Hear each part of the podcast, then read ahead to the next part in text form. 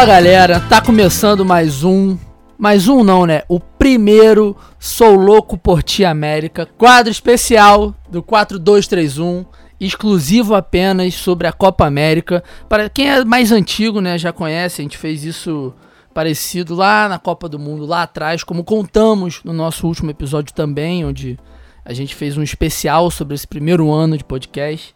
E aí então esse começo desse primeiro episódio sobre o grupo A, que temos como times Venezuela, Peru, Bolívia e Brasil, respectivamente, né, como a gente vai falar aqui no programa. Eu vou apresentar o Igão e a Julinha, como vocês estão acostumados, e a partir daí a gente explica melhor como vai funcionar, dá algum, um, alguns comunicados também que tem que dar, e aí a gente mete bronca. Nossa craque Julinha. E aí, galera? Ansiosíssima para a Copa América esse meio de ano. Um Copa América e Copa do Mundo tem muito para render e eu já vou avisando para você que já viu essa capa aí que eu não concordo com o Neymar na, na capa. Já fica aqui meu protesto logo de antemão. É isso, muito bom, Julinha, começando um programa novo, já criticando o próprio programa. Igão. É, eu, eu, vou, eu vou dar sequência aqui à crítica da Julinha. Fala que apesar de eu ser, responsável, eu ser o responsável pela parte visual do podcast, eu não tenho nada a ver com jogadores escolhidos para o nosso especial da Copa América. Então, quer dizer, eu não vou falar que foi o Vitor, porque eu acho que ficou bem evidente isso. Mas. Oi, galera, tudo bom com vocês? Que saudade.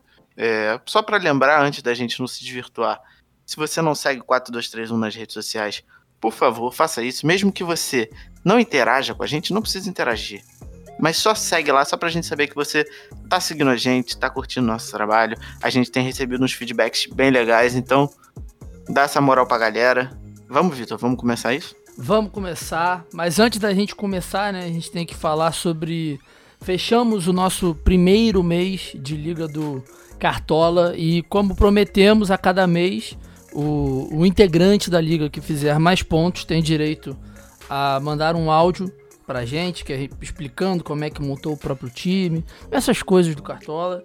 E aí o nosso querido vencedor foi o Marcos Palmeira, não um ator, infelizmente, mas tem pinta de ator, eu acho. O nome do time dele é a Luta de Passes FC e ele fez 378 pontos no mês de maio. Fala pessoal, é, meu nome é Marcos, eu sou de Belo Horizonte, corintiano, e eu fui campeão do, do mês de maio na liga do pessoal aqui do podcast. É, basicamente, o que eu sempre faço é distribuir as minhas cartoletas mais entre o ataque e a defesa, né? Tanto pela chance de ficar sem sofrer gol, quanto pela chance de fazer gol ou assistência, né? É, dificilmente eu consigo fazer com que meu time inteiro pontue bem. Então, geralmente eu tenho dois ou três jogadores que carregam o time nas costas. E é neles que eu coloco a faixa de capitão sempre. Ou no ataque ou na defesa, nunca no meio. Mas enfim, eu não vou ficar falando muito, né? Para não entregar as minhas táticas secretas. E eu convido vocês a fazer parte da liga do pessoal, tem gente do país todo, então você consegue medir como é que você tá indo no desempenho, né? Fora que esse podcast é incrível. Então é uma chance de você conseguir interagir com a galera. Tem um grupo no WhatsApp também. E é isso. Muito obrigado e eu vejo vocês lá. Incrível o áudio do Marcos, né? Já fez o áudio completo, agradeceu tal. Só falta a gente agora pagar ele pelos elogios. Marcos, um menino risonho, né? Um rapaz feliz, muito feliz. Achei isso simpaticíssimo, adorei. Simpático, né? E eu, eu, gosto que ele realmente tem uma estratégia pro Cartola. Eu acho isso incrível. Eu só vou e boto. Eu também, caras, eu também tenho. Eu expliquei, eu expliquei, mas, cara, é, só para explicar pra audiência também, para não deixar passar em branco, que a Fernanda criou um novo método de escalação no Cartola, que agora é baseada na simpatia dos atletas, não só na beleza, mas ela olha pro cara e fala: Nossa, que rapaz simpático. E bota. E o mais simpático é selecionado como capitão. Então, essa rodada, o mais simpático selecionado pela Fernanda foi o Tietê. Ela achou o Tietê muito simpático. Fernanda acompanhada do Guizão. É, vai Tietê. Então é isso, recado dado do nosso querido, do nosso querido Marcos. Muito difícil falar Marcos Palmeira. Muito complicado essa falta de CS no sobrenome dele. Mas enfim, basicamente agora explicando mais como vai funcionar o programa. É, os quadros vão ser divididos em os quatro times, né, do grupo, cada grupo vai ser um quadro e os dois últimos quadros a gente matou, não vai ter acabou, não vai ter acabou de acabar, não vai ter dica do olheiro, vão ser quadros novos. E aí para não dar essa informação agora de Carigão e Julinha, eu vou dar, a galera só vai descobrir quando chegar na hora do quadro, entendeu? E aí a partir do próximo programa a gente já já nem precisa avisar mais nada porque já tá tudo avisado aqui, OK? Vamos que eu tô nervoso, porque hoje eu tô munido de informação, Vitor. A audiência vai até estranhar. Então, beleza, todos os recados dados. Sigam a gente em todas as redes sociais, 4231. A gente está fazendo ainda o sorteio da luva do Elton. A gente vai conseguir terminar esse sorteio. Não sabemos como, mas iremos conseguir. Se quiser entrar lá no grupo do WhatsApp, como o Marcos falou, só mandar DM pra gente que a gente manda o link, porque após alguns ataques que sofremos e também nossos amigos do Imigrante da Bola em seu grupo também sofreram essa semana, a gente só faz para quem realmente quiser estar lá dentro. Então, vamos direto para a primeiríssima seleção desse grupo, a Venezuela. Metidito en el partido. Bien el Lobo Guerra. Atención, el Lobo se apresuró con el remate. No, no, no, no, no, no entró, no entró. Aquí viene, sí, sí, sí. ¡Golazo! ¡Golazo!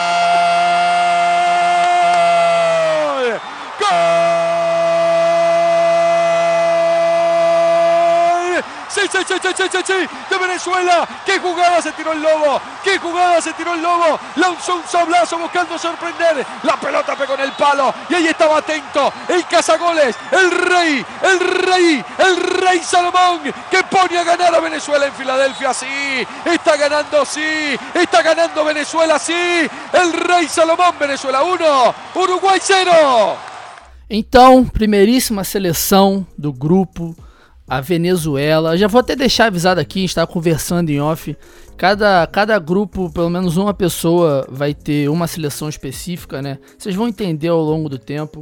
E essa primeira seleção, seleção que, inclusive, agora há pouco acabou de sair a convocação a convocação dos 23 para a Copa América, a seleção da Venezuela, do nosso queridíssimo General Rondon, único general que merece ser respeitado no meio do futebol. Igão, como é que está a nossa queridíssima Venezuela fora dos anseios políticos que assolam o país? É, então, é, é como a gente fala aqui toda hora, né? É muito difícil a gente fugir do tema política e futebol. É, os temas, eles se convergem, é inevitável. E, ao meu ver, da mesma forma que o Salah, ele, por exemplo, na época da Copa do Mundo, surgiu como um suspiro para o povo do Egito, que vivia um, um, conflito interno também muito grande na Copa, a Venezuela busca encontrar nessa competição uma forma de fugir, nem que seja por um curto espaço de tempo, do, do, da realidade do país, né? Para os desavisados, para quem não sabe, a nação vive a pior crise da história, mas vem com uma geração muito nova, com bons nomes.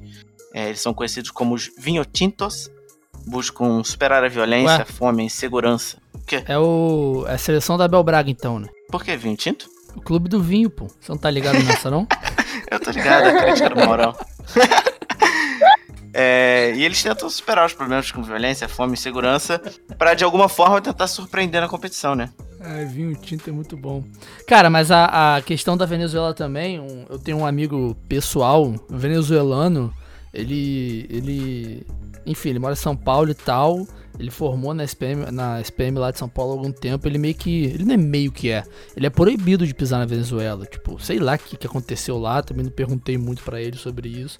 Ele tá há cinco anos. Ele tá cinco anos proibido de, de entrar na Venezuela. Tá no Brasil há sete já, né? Ele viu que a merda ia começar a rolar lá e os pais deles mandaram ele pra cá. E aí, assim, todo final de ano os pais dele vêm pra cá, porque ele não consegue ir pra lá. Mas, assim, várias histórias bizarras de, de que ele sofreu de com policial, de apanhar na rua, o caralho, é um bagulho meio doido assim. Mas enfim, vamos, vamos ver se se o futebol, é, se o futebol consegue dar esse respiro, né, Igão? Porque vez ou outra acho que às vezes o esporte ele ele ele não é que ele promete, né? Ele favorece para que seja um pouquinho de, de, de respiro, exatamente pro quando o país está numa situação ruim assim. Às vezes é usado até como como massa de manobra, como gostam de dizer hoje em dia, né? Como Exatamente. usam as glórias do esporte, mas às vezes eu acredito que ele tem esse dom de, de você de fato esquecer um pouco os seus problemas e se divertir, nem que seja por 45 minutos no mínimo, porque a gente não sabe o que vai acontecer no segundo tempo, né? É. Mas. Então, vamos lá. Vamos, vamos ao histórico da, da, da Venezuela na competição. É a única seleção que nunca se classificou para uma Copa do Mundo aqui na América do Sul, é, junto do Equador, jamais conquistou uma Copa América. É, o país sediou apenas uma vez a competição. A Venezuela foi o, o, último país a se juntar à Copa América, né? Eles entraram em 1967 e nesse ano que a Venezuela fez sua estreia no então Campeonato Sul-Americano de Futebol, que era o chamado da época, né?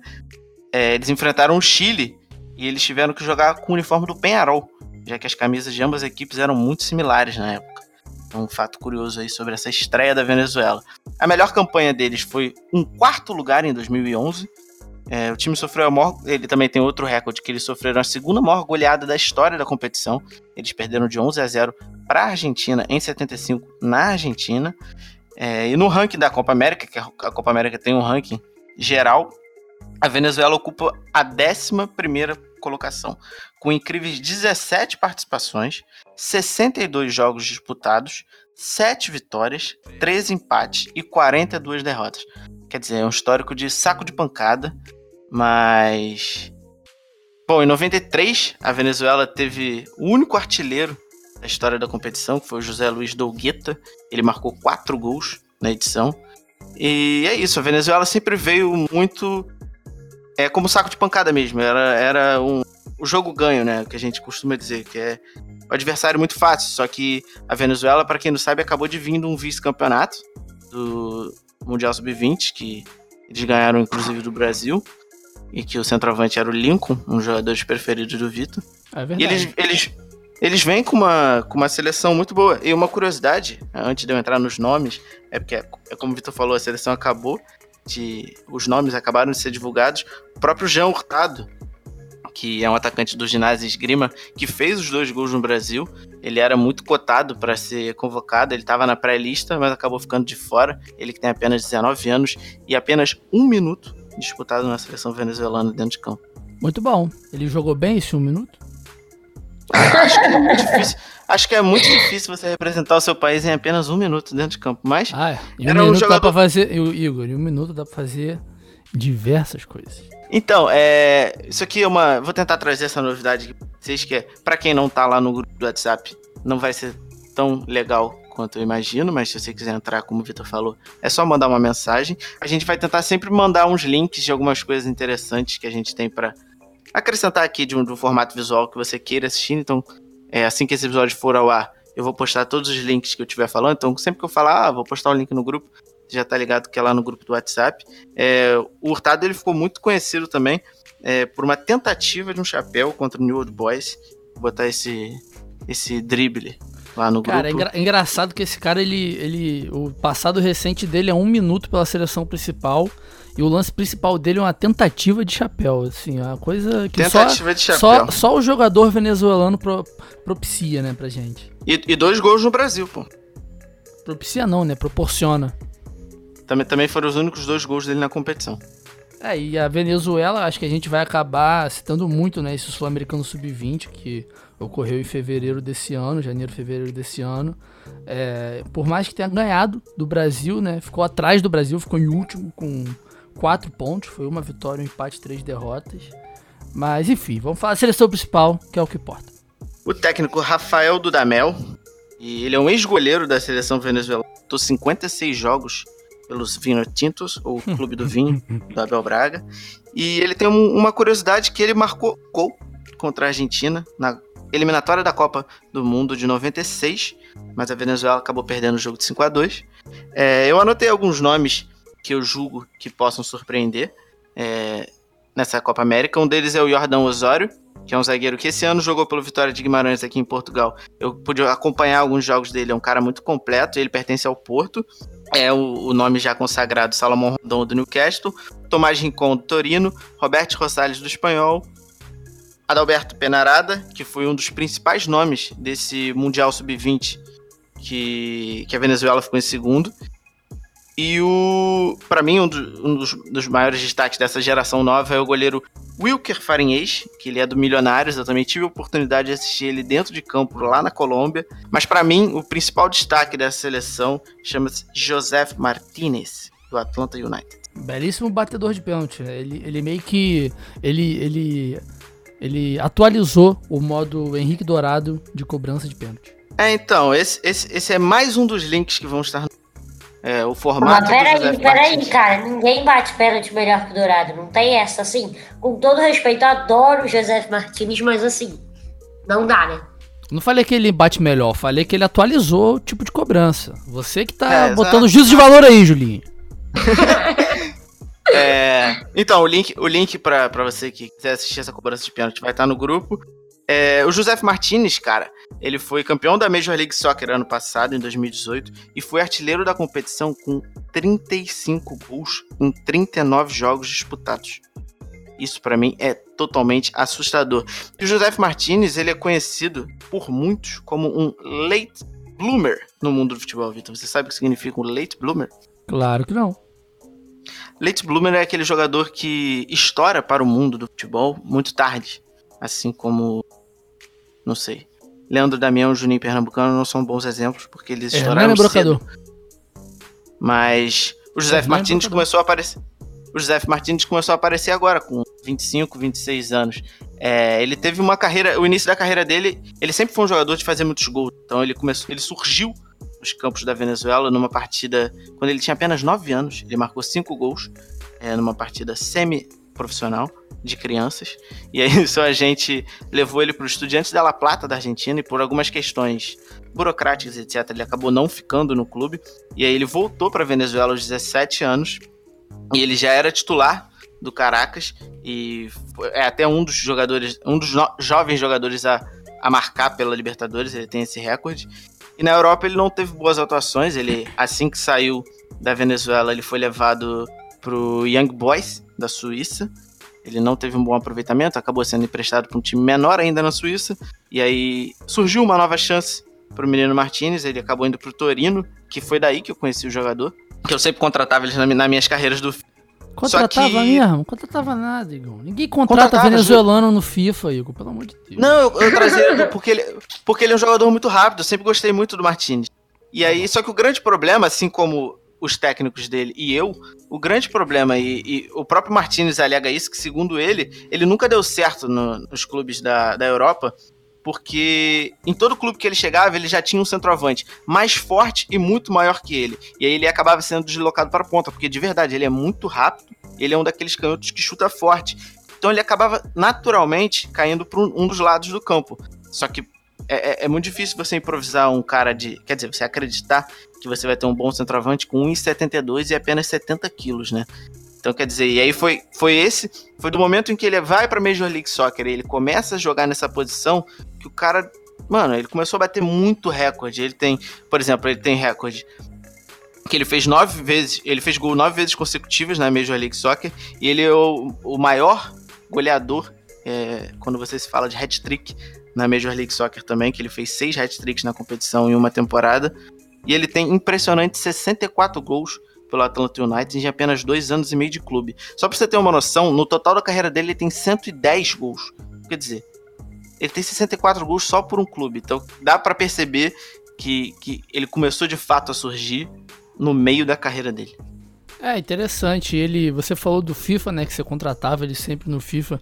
Ele divide o ataque no, no Atlanta United com outro incrível jogador de FIFA chamado Hector Villalba.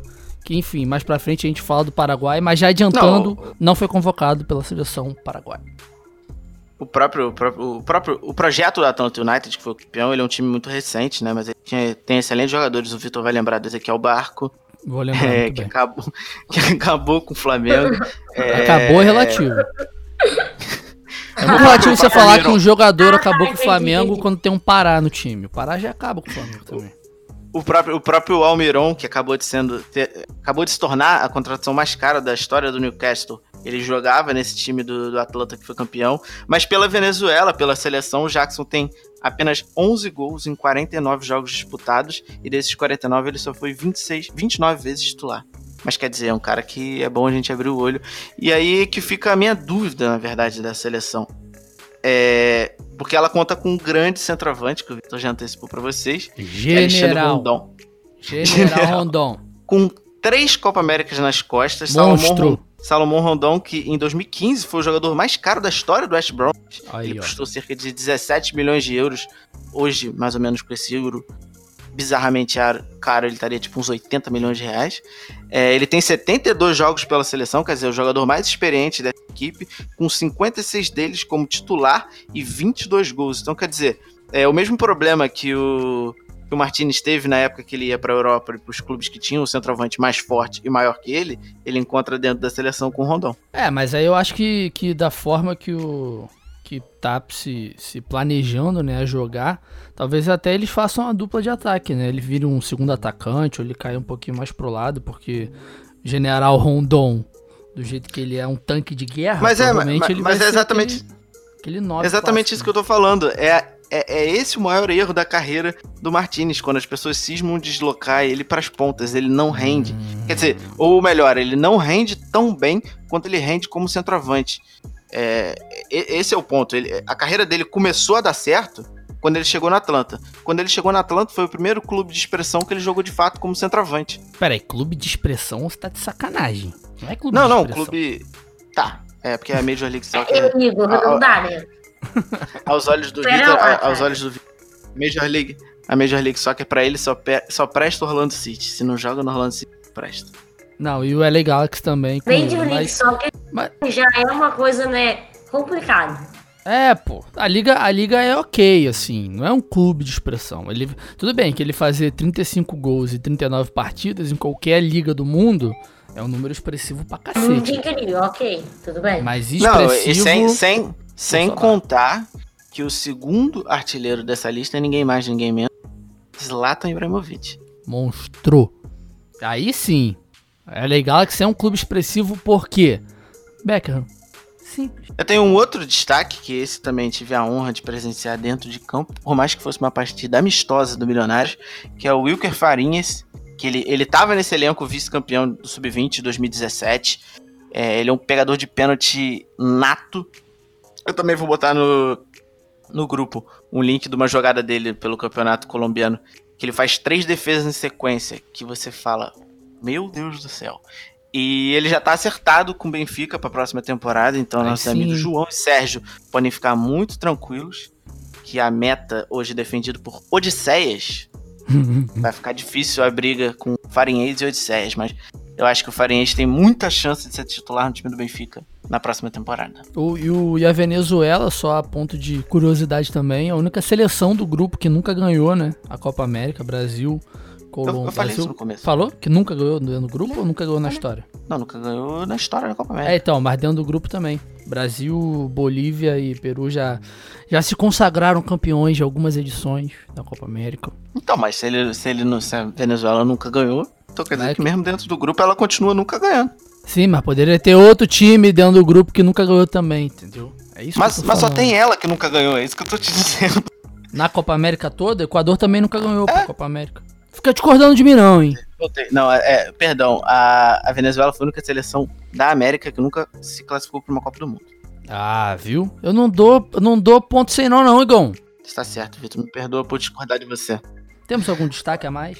Cara, eu tinha alguns destaques, mas eles ficaram de fora da lista, como Romulo Otero, o João Hurtado, que eu já citei, e pra mim a maior surpresa foi a ausência do Samuel Sousa, que é o jogador atualmente dos Talheres, que era o camisa 10 desse sul-americano do ano passado.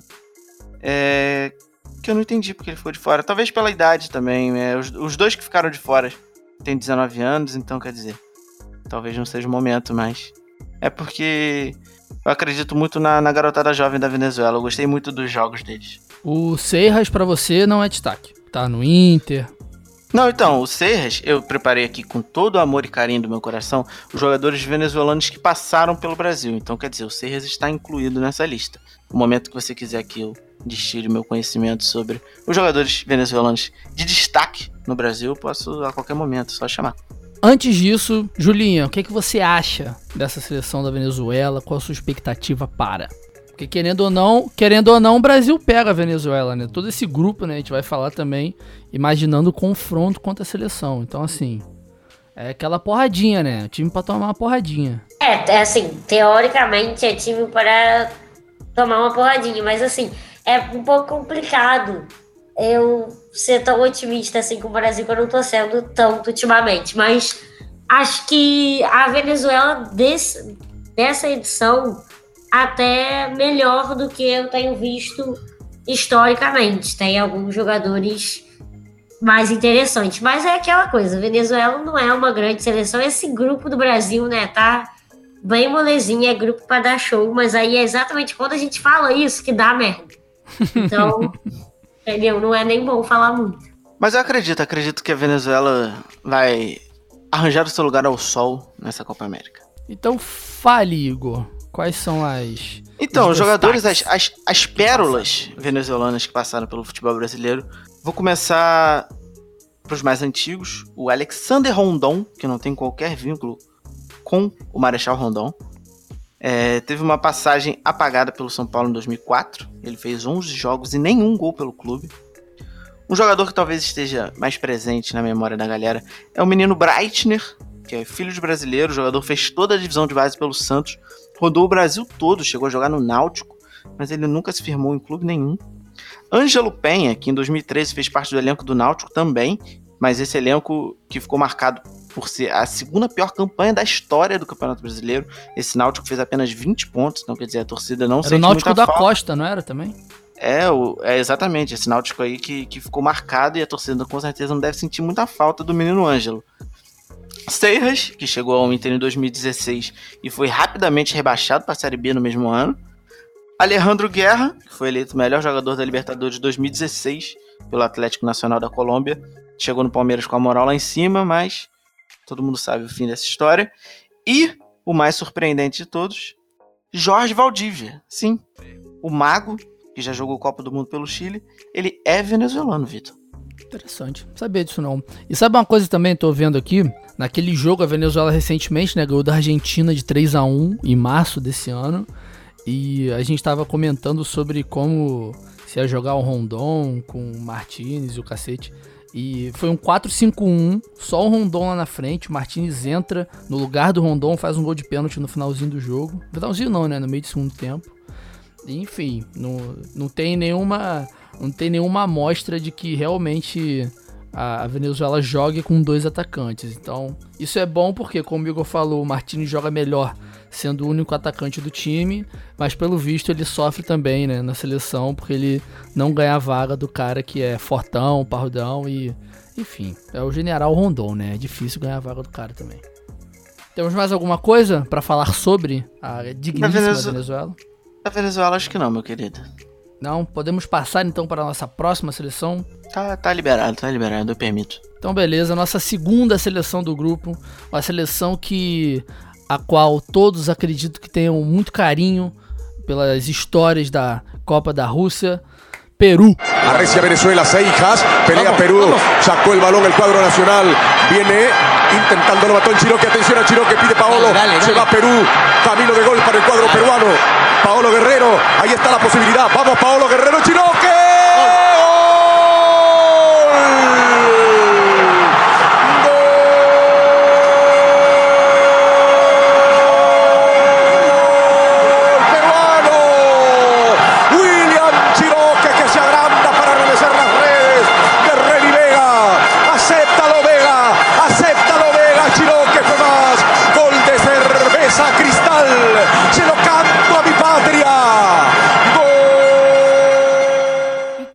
seleção peruana, seleção que temos, como eu falei né, na chamada, algum apreço, algum carinho, muito pelo o que se passou com o nosso queridíssimo José Paulo Guerreiro, né, todo aquele trâmite dele jogar a Copa ou não, enfim, ele conseguiu uma brecha para jogar a Copa do Mundo, depois foi continuou né, a sua punição, voltou a jogar recentemente esse ano pelo Inter, e enfim, Julinha, o que que temos sobre a nossa seleção peruana em Copas Américas, o seu passado recente também, contando com a Copa do Mundo. O que, que você conta pra gente? Bom, a, a seleção do Peru foi muito feliz né, com a classificação para a Copa do Mundo do ano passado, porque eles estavam há 36 anos sem disputar uma Copa.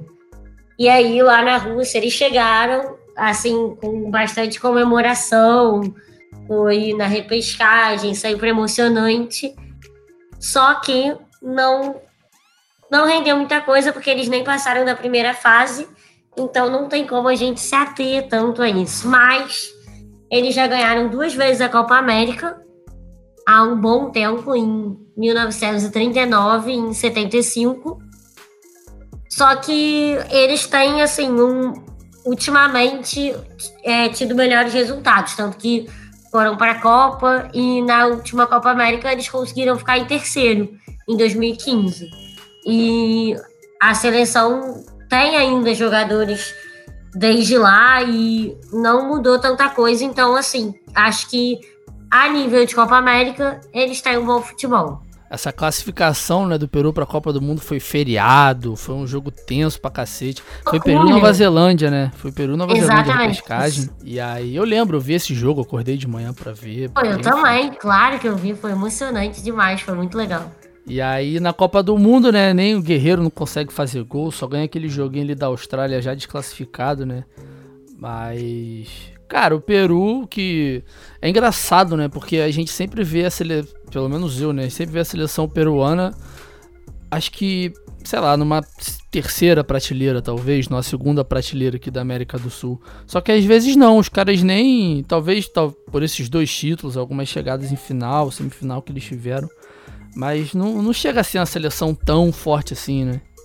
Não, não. Cara, eu acho o que eu acho mais o que eu acho mais curioso da equipe do Peru é porque tem uns jogadores que para mim eu não, eu não entendo qual é o critério de avaliação para você selecionar os caras. Se, por exemplo, o Trauco. O Trauco eu acho um excelente jogador. o Vitor sabe que eu gosto muito do Miguel Trauco. Eu costumo contratar ele muito no meu FM, mas o cara não joga.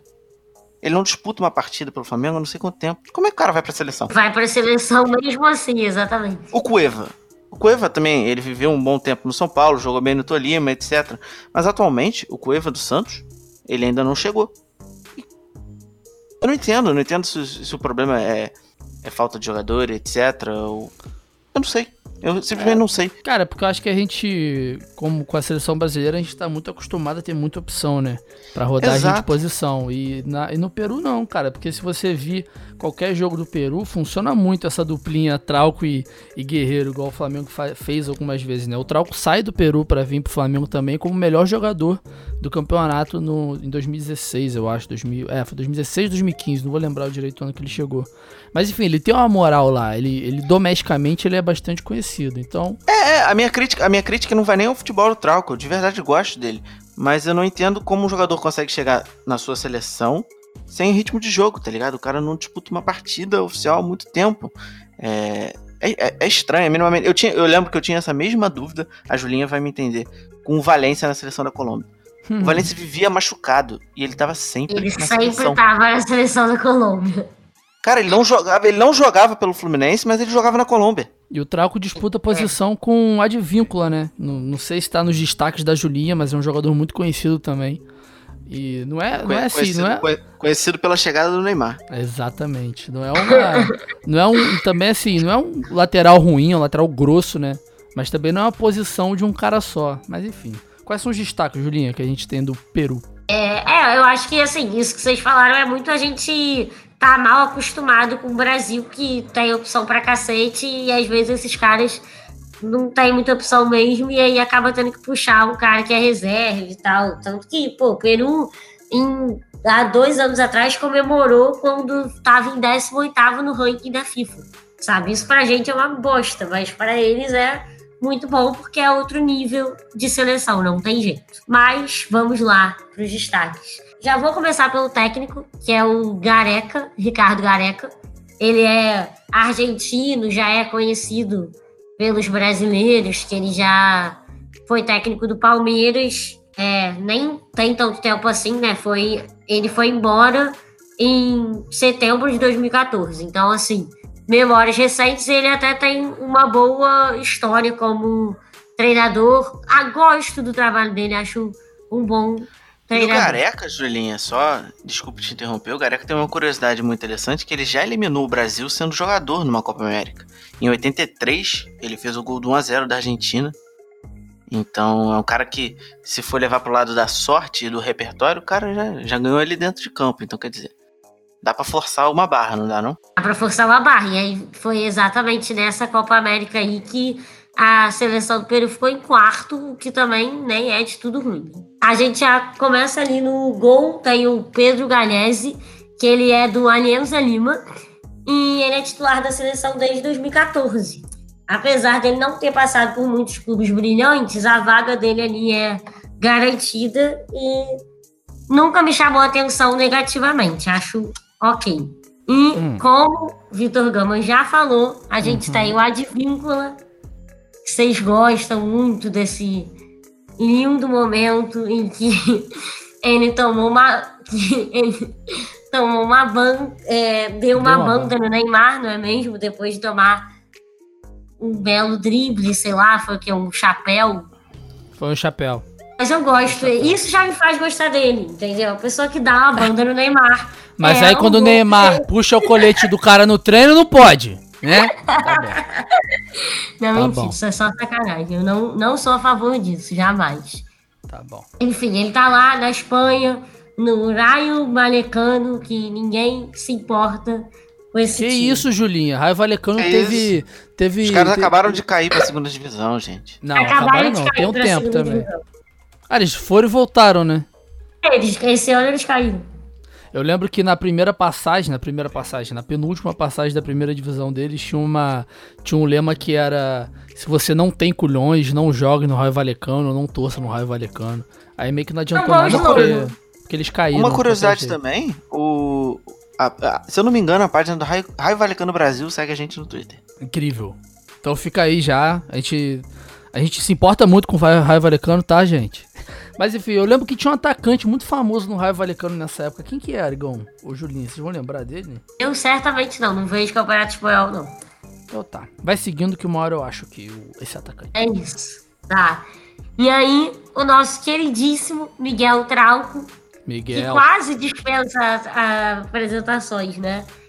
Ele tá lá na reserva do Flamengo reserva do, do René. Que, também não é qualquer reserva. Tem que respeitar. É isso, Exatamente. tem que respeitar. É, Mas ele, é reserva, gera... ele é reserva do melhor lateral na atualidade do futebol brasileiro. Obrigado.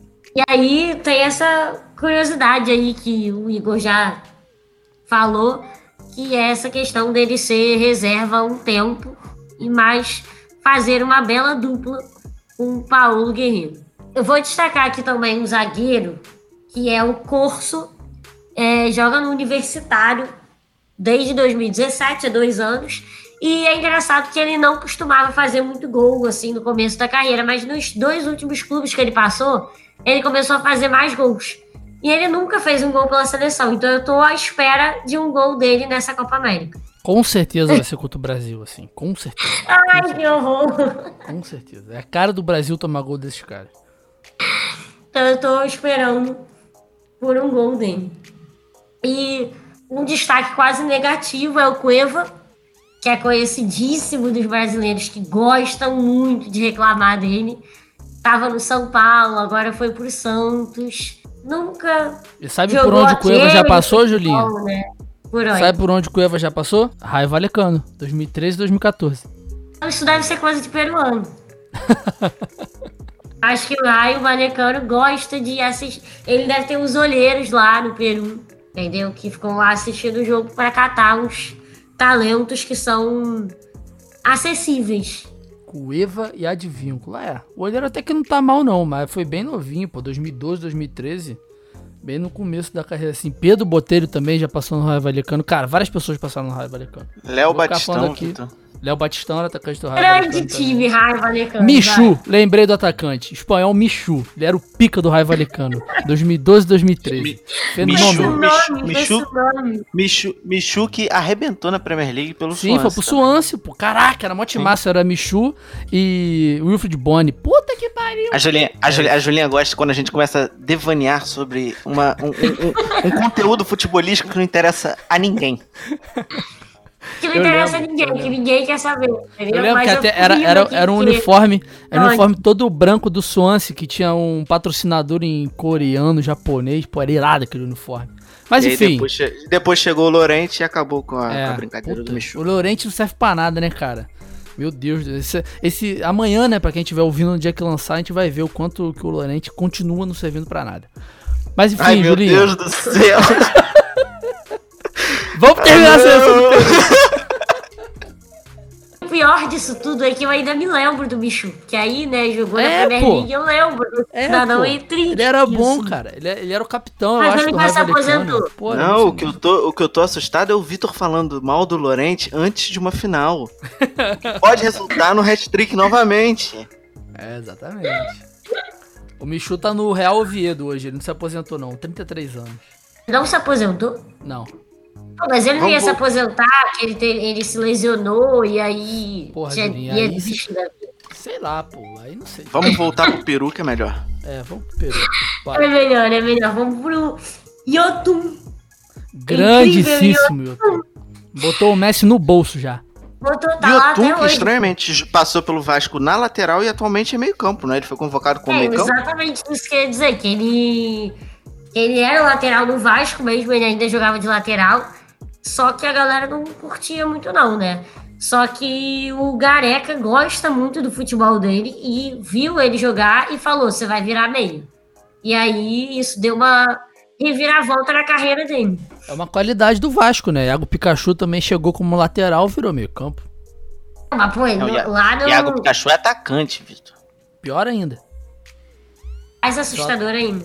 É, exatamente. Não, mas lá no Vasco ele ainda era lateral. Ele só virou meio campo depois que ele já tinha ido embora de lá. Foi o Gareca mesmo que chamou ele para ser meio campo. E eu acho que assim, deu certo, que na, nas eliminatórias da Copa, ele deu cinco assistências importantes para essa campanha do Peru. E ele é é, brabo, ele é super importante ali na, na saída de bola mesmo, naquela. Acha os passos interessantes, sempre joga bem ele pelo Peru. Mas a, o grande destaque de verdade desse time é o ataque. O ataque é incrível.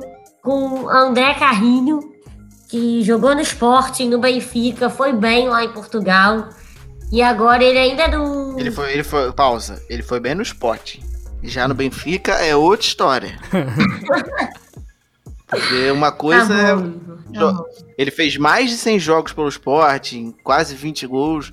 Aí ele foi pro Benfica, menos de 40 jogos, 3 gols, foi emprestado para a Arábia. Vai voltar no que vem. Isso, ele tanto não foi bem que ele foi lá pro Al Hilal, na, mas a, o Al Hilal foi vice da Liga da Arábia Saudita, mas vamos lá, é contestável, tudo bem, eu deixo. Só que assim, ele é pé quente na seleção, porque ele só fez seis gols, e desses seis gols que ele fez, em cinco jogos o Peru ganhou e no outro empatou. Então assim, bem incrível. Ele é pé quente. Continuemos com o ataque com Jefferson Farfan, que Gostamos já, já é um jogador mais velho, joga no Locomotive. Eu sei que Vitor gosta. Errado? Não, nem um pouco. Na, na Copa do Mundo, inclusive, nosso episódio sobre a sobre o Peru, basicamente a gente fez um episódio inteiro falando de Paulo Guerreiro, que você deve falar daqui a Jefferson pouquinho, Farfan. e Jefferson Farfã. grande jogador. E o meu queridíssimo, incrível Paulo Guerreiro. Não tenho palavras para esse homem, o quanto eu gosto desse cara.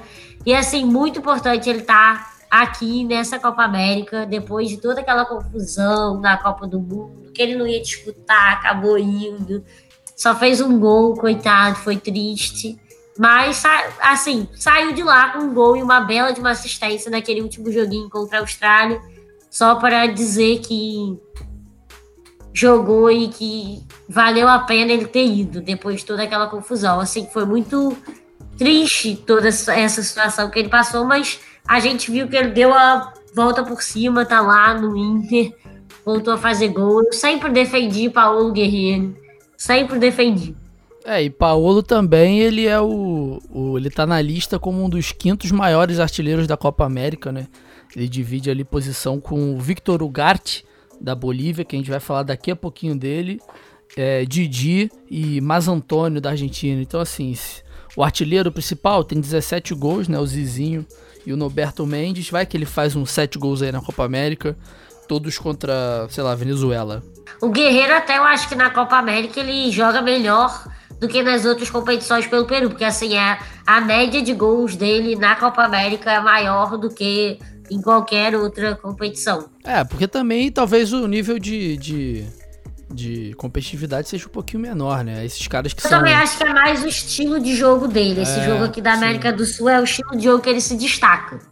Talvez seja por isso que eu seja tão pela saco do Guerreiro, que eu gosto desse tipo de jogo e desse tipo de jogador. O que, que, que, que você acha do. Desse, num, num, num resumo, assim? O que, que você espera da, do Peru como um todo, dessa convocação? Ah, calma, calma, que eu achei, posso, posso colocar? Achei a informação que eu tava procurando. São, são os dois jogadores que podem bater o recorde de, de goleadores na competição, que é o Paulo Guerreiro, que ele tem 11 gols, e Eduardo Vargas com 10. Eu acho mais fácil pro Guerreiro do que pro Vargas, na real. Porque. É porque o grupo. É, o grupo acho que tá mais tranquilo, né? Tirando o Brasil, óbvio. Tá mais tranquilo pro Peru do que pro Chile, que a gente vai falar no terceiro episódio. E também a própria seleção do Peru me parece uma seleção mais. Sei lá, mais compacta, assim, né? Que se, que se conhecem mais. Sei lá. É só uma sensação minha. Eu acho que também o Guerreiro é mais importante pro Peru do que o Vargas no Chile. Da seleção Então, jogar vamos, mais. vamos torcer, vamos, vamos torcer pra sair os gols, seis gols do Guerreiro, pra ele pelo menos chegar aos 17 do Zizinho. Zizinho Sabe. e Norberto Mendes. El Tucho. Sim. Grandíssimo. Quem sabe, quem sabe. E o que temos aí, Julinha, de expectativa pra seleção do Peru? A gente não costuma esperar muito do Peru, né? Pelo histórico no geral. Mas eu, a- eu gosto dessa seleção, acho boa. Acho que vai passar junto com o Brasil nesse grupo, se tudo der certo. E pode ir bem nas próximas. Assim, acho que dá para semifinal. Dá, dá para. Não dá para esperar, assim. Semifinal? É. Semifinal, acho demais já também. eu acho que dá pra rolar. É isso no máximo, assim. E, e pensando no melhor cenário. Então, acabada a seleção peruana, seleção que, como destilamos agora, temos grande apreço, né? Miguel Trauco, Paulo Guerreiro. Paulo Guerreiro também conquistou o coração do nosso queridíssimo amigo Myron Rodrigues. Então vamos diretamente para a terceira seleção do grupo, chegando no Brasil já já, Bolívia. Atención con esta, puede crecer. Martínez Medberg, pierna derecha. Campos, pierna zurda. Dos hombres en la barrera. Sobre la puerta de Claudio Bravo. El silbatazo de Jair Marrufo. Viaja la pelota. ¡Cántela conmigo! ¡Gol!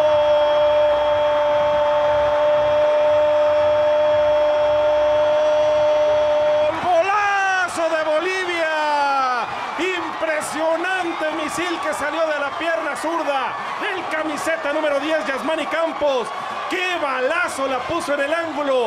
Então vamos agora para digníssima seleção boliviana, que assim era, era uma era uma tônica presente na Copa, né, Igão? Quando a seleção não tinha um time muito bom, a gente pescava umas histórias interessantes para render, né, também sobre. E enfim, aí eu vou vai ser basicamente o que eu vou fazer agora e lá no finalzinho a gente joga aqui a a convocação, enfim.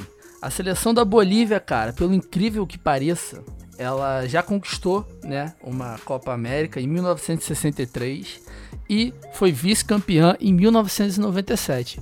E o que essas duas competições têm em comum? Senta que lá vem a história.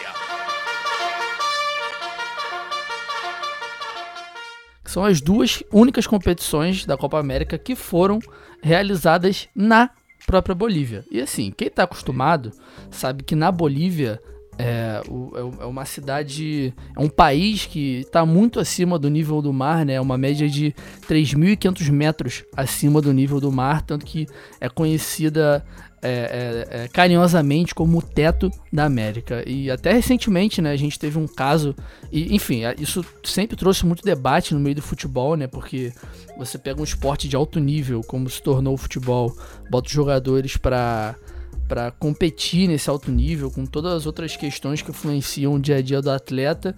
Recentemente, um juiz teve um, um mal súbito, né? teve um infarto dentro de campo, não conseguiu resistir, morreu. E, enfim, acho que isso vai abrir, te- abriu né, de novo essa discussão sobre o quanto que é saudável ter um. ter o futebol ser praticado né, numa, numa altura tão alta, literalmente. Vitor, você me permite um parênteses? É, Eu, eu estive na Colômbia, como eu já falei, em janeiro desse mesmo ano. Não, do ano, do ano passado. Do ano passado. E eu estive em Bogotá, que tem uma altitude de 2.640 metros, que já é alto pra cacete. E eu senti na pele esse tal negócio da altitude quando eu fiquei na casa de uma amiga. Então eu tive que subir até o segundo andar. Eu tava com uma mala um pouco grande. E eu tive que carregar a mala só um andar de escada. Hum. Vitor, você não tem ideia. Hum. Eu, eu, eu, cheguei na casa dela, eu me deitei no meio da sala, eu falei, eu preciso de um copo d'água urgente. Eu, eu, a primeira coisa que me veio na cabeça é como as pessoas jogam futebol aqui. Foi exatamente a, primeira pergunta que veio na minha cabeça. Eu vivi na pele, eu achava que, ah, não, é forçação de barra, etc. Cara, cada ladeira lá, eu ficava. Eu tenho alguns problemas de respiração, acho que também isso influencia bastante.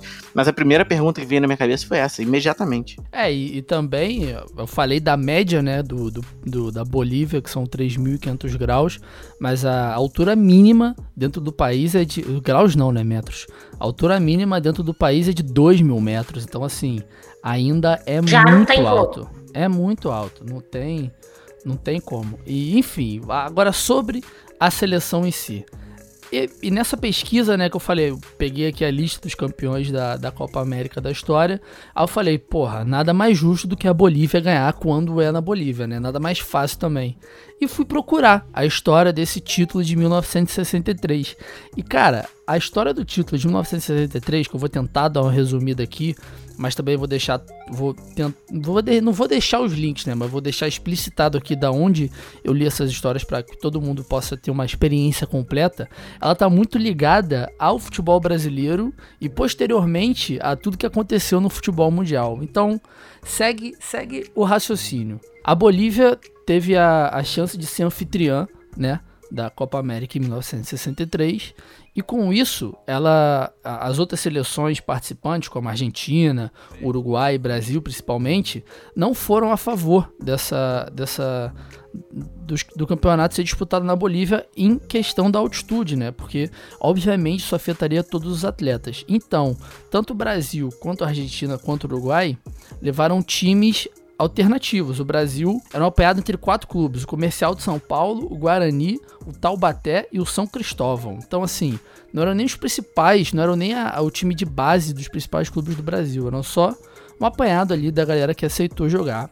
A Argentina também levou só jogadores jovens que jogavam, né? Na Argentina, o Uruguai caminhou pela, pela mesma ideia. E aí, cara, onde essa história começa? Tivemos o Maracanaço, em 1950 e o Maracanaço só aconteceu porque a Bolívia perdeu de 8 a 0 para o Uruguai. O Uruguai foi e fez a final contra o Brasil no Maracanã. E quem estava presente no jogo, nessa final, no Brasil, jogando pela seleção brasileira, era o jogador Danilo Alvim, conhecido como príncipe e um dos principais jogadores da seleção brasileira e do Vasco, na principal passagem do Vasco na história do futebol, que era o Expresso da Vitória. Ele era o principal meio-campista, ele era conhecido como o príncipe, porque é, essa questão de classe, né? Hoje em dia a gente fala muito o cara que joga de terno, então, era basicamente ele.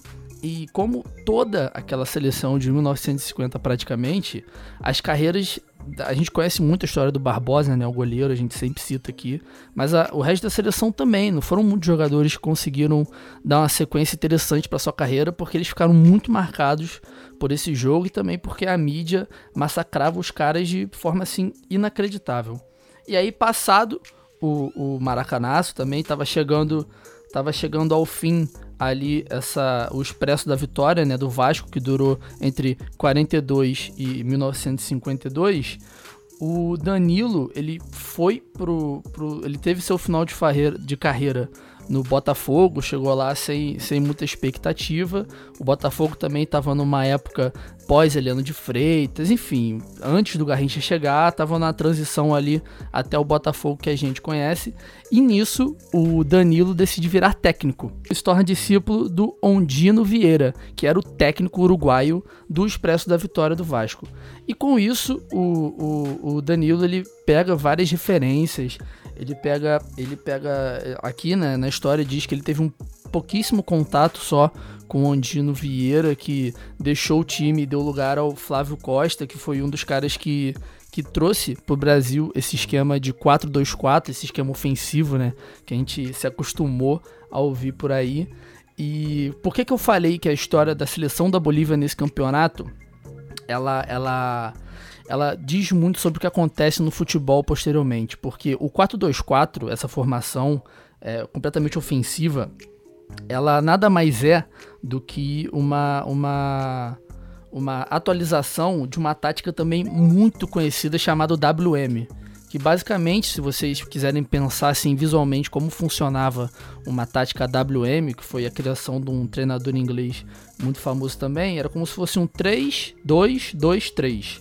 Que aí ficavam três zagueiros, dois volantes, e, e antigamente, como, como se jogava muito com cinco atacantes, recuava dois para fazer essa transição e três atacantes lá na frente.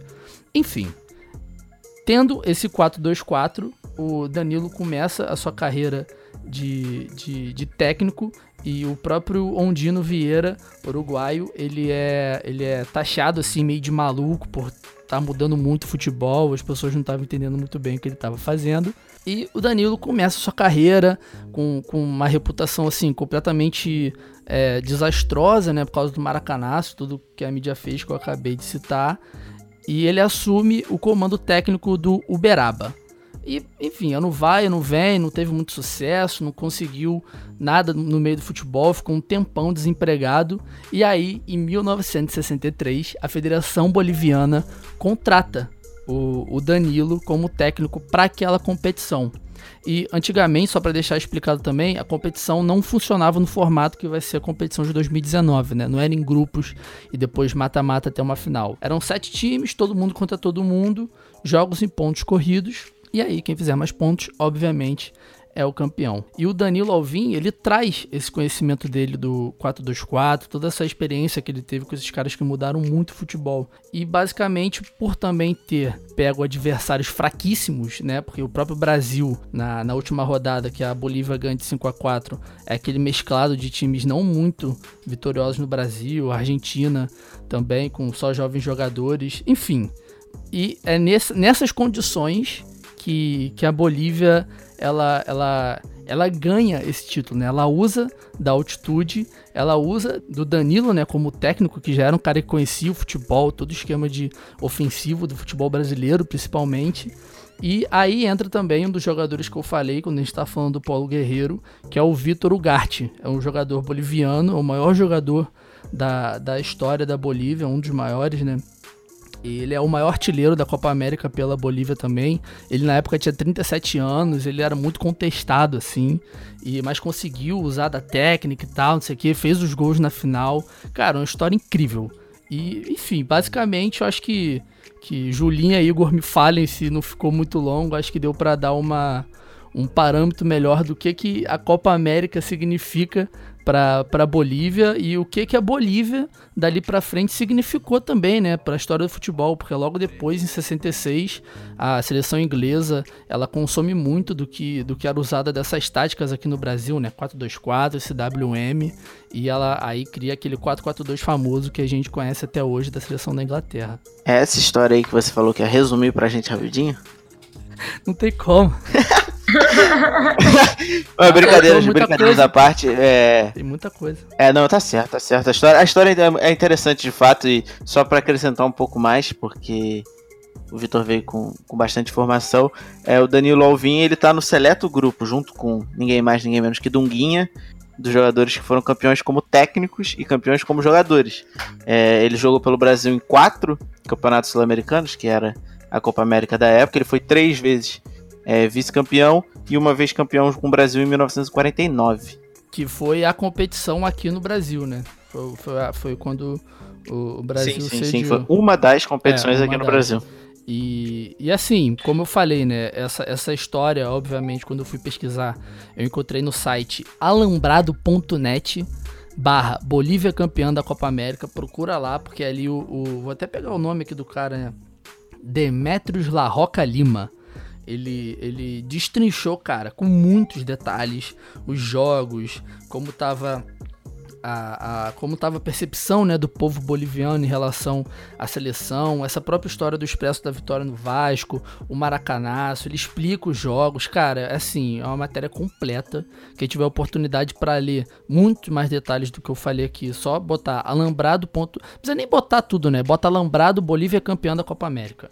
É um site, é um, é um blog, e enfim, vale muito a pena, eu consumir isso tudo de lá e também essas explicações sobre as táticas, essas mudanças de tática dentro do futebol. Eu peguei de um vídeo que o Nexo fez ano passado, pré-Copa do Mundo também, que é muito interessante para quem quiser.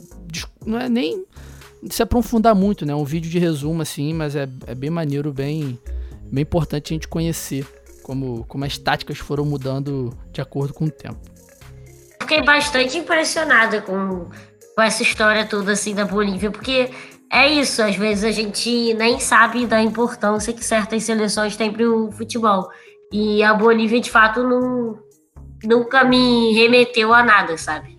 É, cara, assim, sinceramente. Eu gostei, eu gostei, na verdade, na verdade, na verdade, eu gostei da forma que o Vitor escolheu abrir para falar da seleção da Bolívia, para tentar fugir da parte do campo e bola, porque foi sensacional. É, cara, porque assim, basicamente, a, a Bolívia não tem um um histórico vasto, assim, né, no futebol, principalmente recente.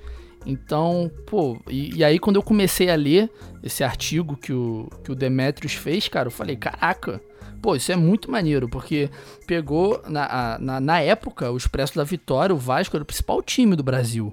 Então, assim, não à toa o Expresso da Vitória, não à toa ganhou esse apelido, conquistou esse nome, né? E também o cara, o, o, o Danilo, era conhecido como Príncipe, era um dos principais jogadores do meio campo da seleção. Então, assim, acho que para fugir um pouco da gente ficar descendo o malho na seleção boliviana atual, pelo menos dá uma, uma, um contexto, né, cara, do que essa, esse campeonato já significou.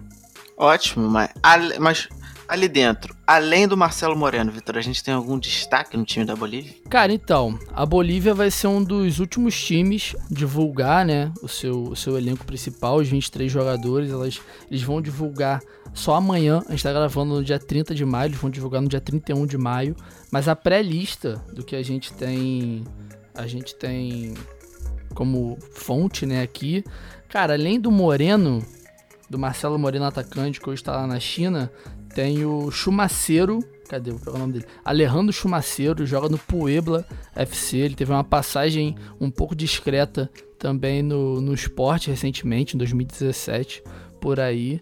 E, cara, basicamente é uma, é uma seleção formada, em sua maioria, sua grande maioria, por jogadores do próprio futebol boliviano. E, assim, eu tirando o próprio Marcelo Moreno, que já é destaque há muito tempo lá dentro, né? Bastante conhecido no Brasil, e o Chumaceiro, que teve uma passagem aqui, eu não consigo ver, também não consigo me remeter a, a nenhum outro nome que, que tenha um, um, destaque como, sei lá, o próprio Advíncula, né? Que não é um cara que tem muitas vitórias, mas é um cara que a gente conhece. Eu até botei a lista aqui no chat para vocês verem se vocês quiserem dar uma olhada, talvez discutir sobre algum jogador que vocês se recordem. Mas basicamente não, cara. É uma seleção que depende estritamente do, do Marcelo Moreno, seu principal jogador.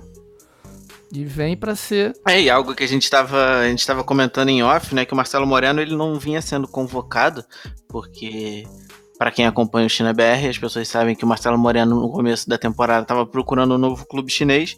E aí ele pediu para que a federação é, não convocasse para ele poder é, ter mais tempo dentro do novo clube, etc. Se adaptar. É, é o que eu estava falando com o Vitor, é um dos exemplos que o jogador tem esses, esses poderes sobre a própria seleção, porque justamente é, lendo nome a nome na lista, eu acho que dificilmente a gente vai conseguir apontar algum destaque. É, e cara, assim, é isso. É uma seleção que vai, vai disputar ali com a Venezuela para ver quem vai tomar mais gol. E não tem muito. Não, a Venezuela, a Venezuela vai ficar na frente do Peru, isso é não, óbvio. Aí eu não sei, mas a Bolívia ela vai chegar com uma das maiores zebras da história, né? Porque. Ah, tá. Uma coisa que é importante ressaltar também que eu falei, né? A Bolívia disputou a final, a sua segunda final da Copa América em 1997, que também foi realizada na Bolívia, mas aí já era seleção com Edmundo, Bebeto, o Brasil ganhou na final de 3 a 1 e enfim, Ronaldo, Zé Roberto, Bebeto não, gente, desculpa. Ronaldo, Zé Roberto, Edmundo, esses caras E enfim, aí ficou meio complicado para para Bolívia, já era um futebol, o futebol brasileiro já estava muito adiantado em relação à seleção boliviana. E eu acho que eu fico por aqui. Vocês gostaram do contexto histórico? Interessante, né? Muito bom. Foi Gostei, ótimo. adorei. Foi o que Adorei, valeu eu a acho- pena de verdade da Bolívia, né? Vamos É, dizer. cara, eu acho que, eu acho que talvez isso seja uma oportunidade pra quem tiver um tempinho, né, óbvio, começar a pesquisar esses esses nomes assim que a gente não conhece muito dentro da Copa América, né, cara? Então, tipo, você pega a própria lista aqui de artilheiros, tem caras que eu nunca ouvi falar na vida. O Norberto Mendes, ele tem 17 gols em 17 jogos em Copas América. Então, assim, é uma coisa de louco. Mas vamos então pro que importa, né? Só tem uma coisa que importa de verdade nesse grupo, não é mesmo? Exatamente, que é Neymar Júnior. Não vamos falar da seleção sacanagem. Vamos então, Opa, opa, opa. vamos então para nossa digníssima seleção brasileira de futebol masculino. de novo, aí ninguém encostou. Ele toca pro Ronaldinho Gaúcho. E olha como é que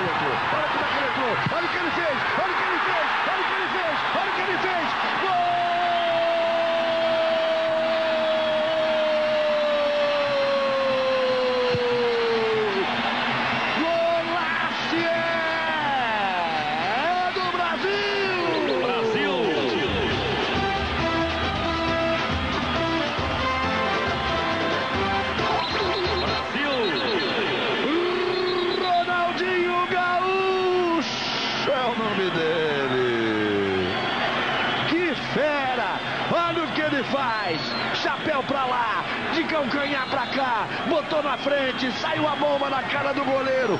Um gol pra escrever, eu quero um lugar nesse time. Cinco para o Brasil, zero para a Venezuela. Ronaldinho, Ronaldinho Gaúcho é o nome da fera. Então, seleção brasileira, acho que como como eu expliquei no começo, né, cada um de nós ficou responsável por cada seleção, que vocês puderam ouvir também.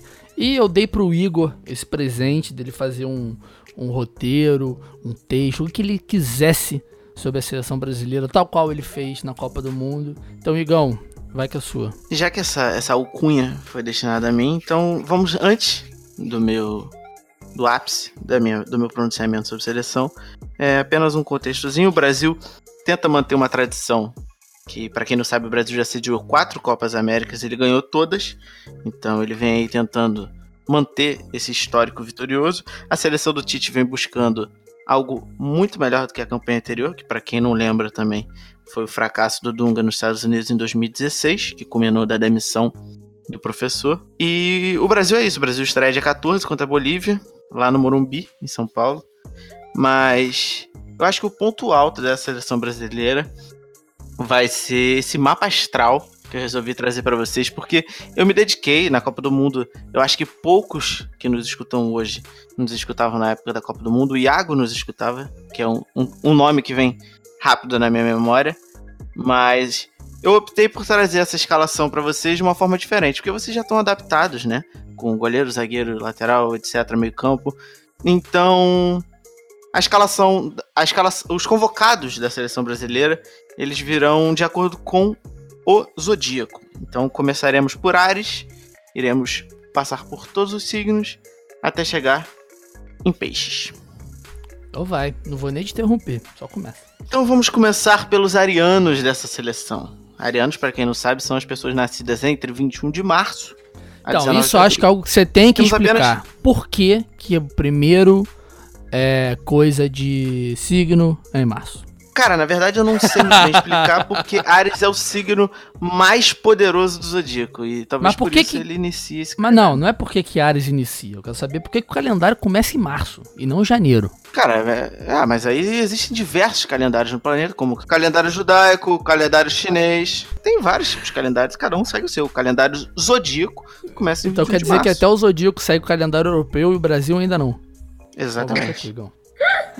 Então, temos apenas dois jogadores que são conhecidos é, como satanarianos, que é assim como carinhosamente as pessoas apelidaram as pessoas que nasceram nesse período, que são Everton Cebolinha e Gabriel Jesus. Bom, por natureza, são pessoas, são pessoas muito focadas e que quando colocam um objetivo na cabeça não desistem facilmente. Até então, tudo bem. Por outro lado, se precipitar é algo natural na vida de um ariano, que pode explicar algumas atitudes errôneas do menino Jesus Quais? diante do gol. Diante do gol. Ah, algumas. Diante do gol foi muito bom. Segue. Seguindo para o próximo signo dessa lista, temos o maior grupo é, dessa seleção, que são os taurinos, que nasceram em 20 de abril a 20 de maio. Taurino, assim como o Vitor, nosso apresentador. Temos Daniel Alves, Marquinhos, Fernandinho e o menino pombo só Richarlison. fenômeno, só fenômeno, só fenômeno. Pode crer, só fenômeno. Vitor, o que, que é isso? Eu acho que tu tá no signo errado. Pois é. E só, e só não tá o Marcelo Pra aí quem não também. Ah, não, Marcelo é 12 de maio. É, Marcelo é 12 de maio. Não, Marcela, Mar Marcela é taurino Então, também. Porque não foi convocado. É. é para quem não sabe, touro é o queridinho da astrologia. Uhum. É aí que, que as pessoas começam a duvidar, porque é um signo calmo, que pensa antes de Eu. falar, agradável e estrategista. 100%. Talvez o único fator que jogue contra os taurinos seja a fama de comilão. É Então, relativo. se eu tenho uma dica pra deixar, se eu tenho, se eu tenho uma dica pra deixar é pro cozinheiro da CBF ir se preparando, porque esse bonde de Daniel Alves, Marquinhos, Fernandinho e Richardson vão dar um problema na cozinha. Muito bom. Concordo com todos os elogios. Inclusive, eu tenho uma história muito boa, que é eu, e algum. Assim. Vou me abrir aqui, tá? Já que é é um espaço que eu uso como terapia também. Na, na faculdade, Julinha pode falar muito bem também sobre isso, na SPM. A gente. Muitas e muitas matérias, muitas e muitas aulas, a gente não tinha, porque basicamente a gente começava a falar muito sobre, né, signos. A gente meio que desvirtuava a aula só para isso, só porque a gente sabia que o professor ia com a gente. E aí, cara, eu aprendi muito sobre signos, embora eu não siga nada, não acredite em nada. E, e o, o que, que eu faço com o signo, Igor e Julinha? Eu uso para flertar. E aí, cara, uma vez eu fui usar o fato de eu ser taurino pra flertar. Mandei minha mandala, sei lá, fiz essas, essas porra assim pela internet. Aí a menina só me falou os elogios, cara. Igual você fez agora. Ninguém me falou os defeitos. Aí eu falo que eu não tenho defeito, é por isso. Quais são os defeitos do taurino, Igão? Exatamente, não tem, porque de fato todas as Viu? pessoas de touro são super agradáveis, sensíveis, calmas, mas você deu uma desvirtuada no assunto. É isso. Vai pro próximo Aí signo. você complicou sei. esse lance. Esse lance do mapa astral não funciona pra você, Vitor. Vitor tá no signo errado, gente. Isso é um fato. Porque eu também não entendia nada de signo até chegar na faculdade. Me formei astróloga e jornalista. Foi Mais isso. astróloga do que jornalista, né, Julinha? e uma coisa que eu entendi foi isso: que o Vitor tá no signo errado. Então, segue. Dando sequência, logo, logo em seguida do signo mais querido do zodíaco, temos o signo mais odiado, que são os geminianos, que nasceram entre 21 de maio e 20 de agosto. É, eu também, no, no último episódio que eu comentei sobre os signos do Brasil, eu fui um pouco rude em relação a gêmeos, então, para não causar um estranhamento, eu não vou tecer a minha opinião sobre o signo, ok? Mas aí eu deixo na mão de vocês, porque os três geminianos dessa lista, ao meu ver, são os jogadores mais contestados da seleção brasileira hoje. Cássio do Corinthians, Fagner do Corinthians e ninguém mais, ninguém menos que Felipe Coutinho do Barcelona. Então quer dizer, coincidentemente ou não, trata do- trata-se do signo do Tite. Então as pessoas que falam, ah, o Tite só convoca o Cássio e o Fagner porque ele é do Não. Corinthians. Errado. O Tite só convoca o Cássio e o Fagner porque eles são geminianos igual o Tite. Tá. Acho, acho que a gente pode. A gente não combinou, né, como a gente ia fazer. Mas acho que a gente pode pegar essas, esses pontos principais, né, que a gente tem dentro da seleção ainda, né? Cássio, Fagner, Fernandinho. E comentar. E comentar mais pro final, né? Mas enfim. Talvez seja apenas por isso mesmo, né? Que o Tite. Com... Acho que o Tite, Igor, na verdade, o, o, o, o Edu Gaspar, ele não é assistente técnico. Ele é pai de santo. Acho. Ele é astrólogo, astrólogo. desculpa. Não é pai de santo. Ele é astrólogo. Com toda Assim. certeza. Assim como Olavo de Carvalho. Mas, enfim, na sequência, os cancerianos, de 21 de junho a 22 de julho. Porém, nosso querido comentarista, aclamado por toda a audiência, Neto, pode ficar muito tranquilo, porque não tem nenhum canceriano nessa lista. Isso quer dizer que não vai ter ninguém chorando na beira do campo. Dizem.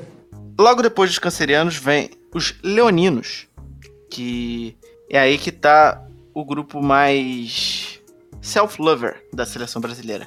Ederson, Felipe Luiz e Arthur do Barcelona. Leão é singularidade, essência e determinação. Os leoninos têm um brilho natural e sempre se destacam em alguma habilidade. Porém, além de seres líderes natos, esse é o signo que possui o ego mais inflado de todos, pois apreciam tudo que é belo. Então, devido a esse fato, podemos esperar desses atletas os gols e as selfies mais bonitas da competição. Eu não sei se vocês têm algum amigo leonino, mas provavelmente quando você entra no seu Instagram e você vê aquela pessoa que posta uma selfie todo dia, com certeza essa pessoa é Meu leonina. irmão é leonino e não tem Instagram, não. Vitor, a sua família Olha. não tem absolutamente ligação nenhuma com a Tá astrologia. bom, tudo bem. Seguindo os virginianos, o mesmo signo que o meu, temos Thiago Silva, Miranda e Lucas Paquetá. É, os mais disciplinados dentro de campo, taticamente impecáveis, afinal todo virginiano de verdade é um grande perfeccionista. Detalhistas até o fim, é o signo ideal para quem busca uma zaga com desarmes perfeitos e sem nenhum tipo de vacilo. Achei que esse, ó, bateu muito com os jogadores. Gostei. Librianos, Vitor. Librianos são aqueles que nasceram de 23 de setembro a 22 de outubro. Temos apenas dois librianos na seleção e os dois jogam no mesmo clube, Alisson e Roberto Aí, Firmino. E um dos maravilhosos. Então, os librianos buscam manter um equilíbrio, mas a dúvida sempre os permeia. Todo libriano, para quem conhece, é um tremendo de um indeciso, conhecido conhecido naturalmente por ser o signo das pessoas bem afeiçoadas, tem como ponto forte a inteligência social e o sorriso mais bonito do planeta. Mais um signo que teremos algumas ausências. Na verdade, agora vem uma sequência de dois signos que a gente não precisa se preocupar.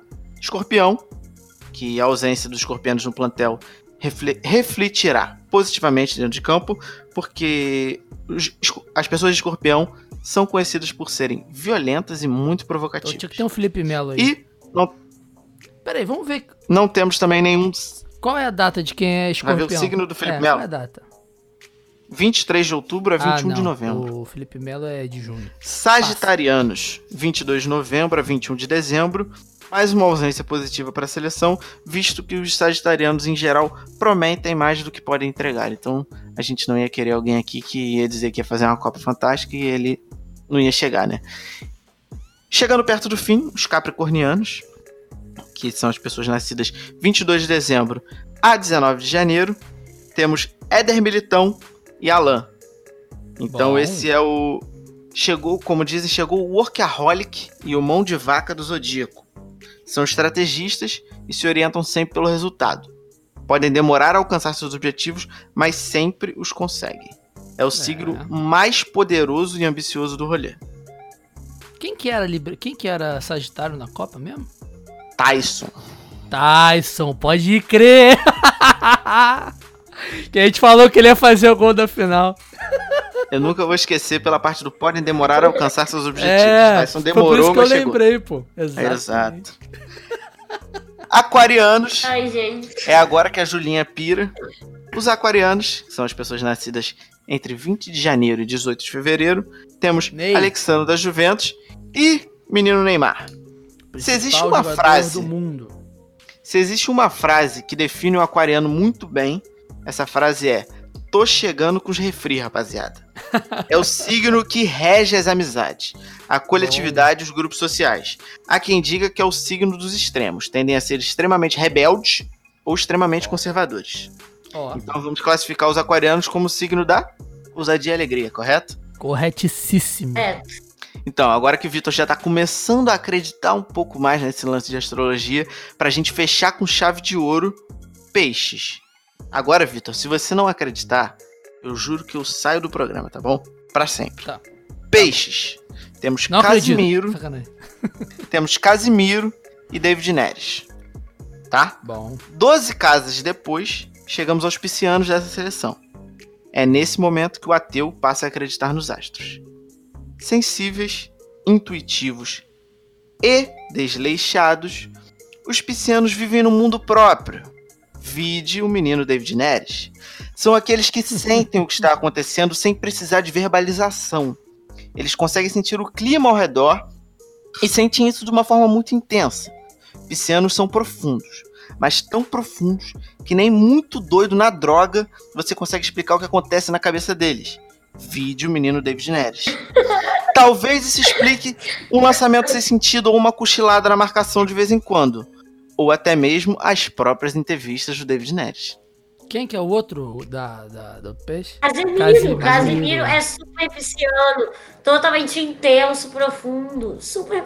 Gente, existe esse negócio. É a vida menos na casa do E assim como, é. assim como o Vitor deu os créditos, eu também não, não posso passar aqui de é, astrólogo, pô. porque eu não sou tão não conhecido assim é, sobre o assunto. A minha fonte de estudo foi a João Bidu. Madame, Madama Brona, que para quem não conhece é o arroba BR000NA. Ela é uma astróloga e se diz feiticeira também. Tá lá no Instagram, quem quiser. Ela produz um conteúdo muito legal para quem curte esse lance de astrologia. Uma deusa, uma louca, uma feiticeira. Demais quando beija minha boca e se entrega inteira. Meu Deus, ela é demais. Uma deusa. Não, então, eu ainda tenho, eu ainda tenho a parte do histórico, para não pensar que eu vim aqui de bobeira para ficar. Então vai. Devaneando. É, já se passaram 12 anos desde o último título da Copa América do Brasil. Das 45 edições, o Brasil participou 35 vezes do torneio. E 5 dessas vezes com o país sede, contando com essa de 2019. É, o Brasil tem oito conquistas: 1919, 1922, 49, 89, 97, 99, 2004 e 2007. E 11 vice-campeonatos e 7 vezes como terceiro colocado. Mesmo perdendo 27 vezes, que é um debate que a gente sempre tem aqui, o Brasil já perdeu mais do que ganhou. O Brasil é o terceiro maior vencedor da competição e o terceiro maior pontuador também. Falo isso porque a Argentina, por exemplo, tem um título a menos que o Uruguai no geral, mas tem mais pontos somados na competição e menos participações também. Então, quer dizer, a Argentina está em primeiro no ranking, mas não necessariamente é a maior campeã. O Brasil é dono da terceira maior goleada da competição, um 10 a 1 aplicado sobre a própria Bolívia em 1949, em São Paulo. É, eu acho, acho que é interessante a gente lembrar, né, que, assim, mundialmente, o Brasil, ele é completamente vitorioso, né? Cinco, cinco competições é, pentacampeão do mundo e tal, etc. Mas na, dentro aqui da, da América do Sul, Uruguai e Argentina tem essa, essa disputa até geográfica, né? É, há muitos anos. O Uruguai é, foi bicampeão em 1930 e 34 da Copa do Mundo, era celeste. A, a, própria Argentina também, quando ela entra no futebol, ela entra muito forte, ganha muitos títulos aqui internamente, né? Então, assim, isso em todos os números possíveis, né? Mais números de participação, mais campeonatos vencidos, mais finais que participou, etc, etc, etc. E, cara, assim, eu, eu até combinei com o Igor, até comentei com o Igor que eu ia citar aqui a história do. A primeira Copa América que o Brasil vence foi em, em 1919, né? É o primeiro título de expressão do Brasil. Eu até combinei com o Igor de eu contar um pouco essa história também, mas acho que vai ficar muito extenso, né? Vai ficar muito pesado. Não, eu acho e que a, essa... gente, a gente pode resumir ela, que ela é conhecida por ser o jogo mais longo da história da competição, né? Um jogo que demorou 150 minutos, que na época eles tinham essa regra maluca de 30 minutos de prorrogação. E se o jogo continuasse empatado, tinham mais duas prorrogações de 15 minutos. Pode falar um pouco mais, Vitor, porque a história é interessante, a galera gosta de história. Cara, assim, a história é interessante, mas eu acho que vai ficar too much. Ah, eu prefiro, eu prefiro dar o, o eu prefiro ensinar a pescar do que dar o peixe. Tá ótimo. Então, se a galera quiser saber mais sobre 29 de maio de 1919, Brasil 1, Uruguai 0, é só botar no Google. Não. Isso, vale, mas vale a pena. Mas vale não, não é só botar no Google, não. No Twitter, os caras do Impedimento, um perfil chamado Impedimento, eles fizeram uma thread contando todos os detalhes desse jogo, principalmente, né? E também no Medium do Ponteiro Esquerdo. Ponteiro, P-U-N-T-E-R-O, esquerdo. I-Z-Q-I. E, cara, Acho que eu vou Ô, botar esses links, eu vou botar. Esses links eu vou botar, botar. Você tem que botar no grupo do WhatsApp, Vitor, pra galera tá. que curte o podcast, que tá ali ouvindo a gente, que quer saber desses links e não tem a menor paciência de procurar, a gente bota tá. na mão deles, entendeu? Tá. Então, assim, logo no sábado Eu vou botar esses links lá no grupo, né? Esse episódio sai na sexta, no sábado eu boto esses, esses links no grupo. E, enfim, o próprio Maurício Brum, que é um dos caras que administra a página do, do, do impedimento, ele, ele que fez esse texto, né, no Medium. Enfim, cara, uma história muito interessante. Eu acho que uma, uma coisa que pode ser dita, né, como curiosidade, antes da gente fechar o programa falando da seleção em si, o Brasil junto do Uruguai, eles chegam nessa Copa América de 2019, sendo os únicos dois times que podem repetir um título internacional com 100 anos exatamente, ou mais de 100 anos desde o seu primeiro título. O Brasil foi campeão em 1919, a primeira vez, como eu acabei de falar, e o Uruguai que foi bi em 1916 e 1917. Eu acho que esse, então, essa é uma então, curiosidade interessante. Tem, tem uma outra curiosidade que também vale lembrar. O Brasil tem um desafio como anfitrião dessa competição, que eu acho que é um pouco irreal, mas querendo ou não pode acontecer, porque existe um recorde de só as seleções da Argentina em 1921, Uruguai em 1917 e 87 e a Colômbia em 2001 possuem, que é conseguir o título do torneio jogando em seu país, vencendo todas as partidas sem sofrer gol. A seleção brasileira como anfitriã tem essa possibilidade de entrar nesse seleto grupo. É difícil? É, mas, e sofrer gol, mas não é cara. possível. Os... É, sofrer gol acho que é mais complicado, né? Mas enfim, né? Não dá para saber.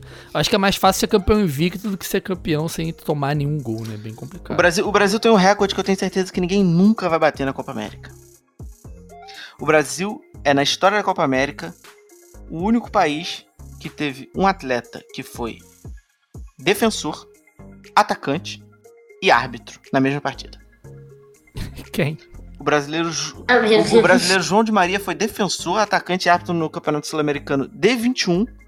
Além disso, ele foi o juiz central do jogo entre Argentina e Chile depois. O Brasil também, como o Vitor já citou, tem o maior artilheiro da competição ao lado do Norberto Mendes, é, que é o Zizinho, que para quem não conhece, ele é mundialmente conhecido como o ídolo do Pelé, nada mais nada menos que ele é a maior referência pro Pelé. É, o Zizinho disputou 33 jogos, que é o segundo jogador com mais jogos pela competição também. Só que o diferencial dele pro Roberto Nantes foi exatamente o que o Peter falou. O Nantes tem 17 gols em 17 jogos, o que é uma média absurda de um gol por jogo. E na sequência nós temos Ademir de Menezes e Jair Rosa Pinto, ambos com 13 gols em 18 jogos. Didi com 11 gols em 17 disputados e Ronaldo Luiz Nazário de Lima com 10 gols em 12 disputados. O segundo jogador com mais participação na Copa América é Tafarel, com 25 partidas, seguido de Djalma Santos, com 22. E para quem não sabe também, o mascote Zizito da competição, que é essa linda capivara que está Nossa, por todos os lados, é uma homenagem ao nosso querido Zizinho. O Brasil, os melhores brasileiros na competição foram Arthur Fernandes, Agostinho, Agostinho Forte, Domingos da Guia, Ademir de Menezes, Pelé em 59, que por sinal é a única participação do Pelé na Copa América, Ronaldo, Rivaldo, Adriano e Robinho em 2007. E, a título de curiosidade, para quem quiser saber sobre os árbitros brasileiros que vão estar na competição, Wilton do Sampaio, Rafael Klaus e Anderson Darouco apitaram os jogos. Grandíssimo Daronco. Rafael Klaus, é, os três árbitros são bons, né? Grandíssimo O Sampaio ele é meio controverso assim, mas o Klaus e o Daronco acho que são bons árbitros que que, que, temos como representante do Brasil. E agora a gente pode falar da seleção em si, tem mais alguma história, mais alguma curiosidade? O próprio Jair, que eu citei, que foi um dos artilheiros, aí também é o maior goleador do torneio. Ele em uma edição marcou nove gols. E o que vocês acharam da convocação, então? Eu queria que a grande dúvida da minha vida fosse escolher entre Fernandinho e Fabinho. Eu ia estar muito feliz com essa decisão. Porque qualquer um dos lados que eu fosse, eu ia estar muito tranquilo. Tá, vamos, vamos, vamos aqui então por parte. Goleiros, tava na cara já. Alisson, Ederson e Cássio. Não tinha como qualquer outro goleiro pegar essa vaga do Cássio. Falam muito do Fábio, falam, até falaram do Diego Alves, na né, época que ele voltou pro Flamengo. O Neto falaram, chegou. Falaram lá naquela tal de Flá TT. É, não, é. Besteira, sim. O Neto chegou a ser convocado algumas vezes, né? O próprio Marcelo Grorri também teve alguma chance enquanto estava no Grêmio. Mas Cássio, né? Cássio disparado, melhor goleiro no, do, nacionalmente falando. Vanderlei teve uma fase ok também, mas eu não vejo ninguém há tanto tempo. Talvez o Fábio, mas enfim, aí por outros motivos o Fábio também nunca foi testado, né? Mas Cássio, ok, né? Estamos de acordo. Sim. Defensores acho que a, a principal. As principais né, situações dessa defesa que eu vi de, de repercussão foi Thiago Silva, o Miranda e o Fagner. Vocês querem começar por quem? Ah, pelo Fagner, vai. Pelo... Então, o Fagner, pra mim, eu acho que entra na mesma situação do Cássio, cara. Não tem reserva no mundo melhor que o Fagner pro Daniel Alves. Não tem. Cara, eu gosto muito do Fagner. A partida, a partida, a partida que o Fagner fez contra a Bélgica, ele para mim ele foi um dos melhores jogadores em campo Ah. daquela Copa do Ah. Mundo. Sim. Então, assim, eu acho que não tem muito essa. É, é exatamente o que o Vitor disse. A gente pode até achar que não deveria ser ele. Mas e aí, vai ser quem? Ninguém tem essa É, o resposta. Danilo, ele não se adaptou, não tá conseguindo jogar no City. É desde o Porto, na real, o Danilo não consegue jogar. Ele teve uma fase ruim no Real Madrid, não tá numa fase muito boa no City. O Militão, que vez ou outra, né, Igor? Você que tá mais próximo aí. Vez ou outra o Militão quebra um galho ali de lateral, mas eu acho que é. É, que é desperdício, é uma desperdício peça. de talento, é desperdício de talento. Mas eu acho, eu ainda acho que a vaga do Militão nessa defesa veio muito por essa questão da polivalência. Que o Militão, mal ou bem, se o Fagner tem um problema, que é um jogador que, que se lesiona bastante, o, o próprio Dani, é, tem um, um Militão ali que faz uma lateral que, que não compromete, não compromete, porque ele é um jogador rápido e alto, que eu acho assustador.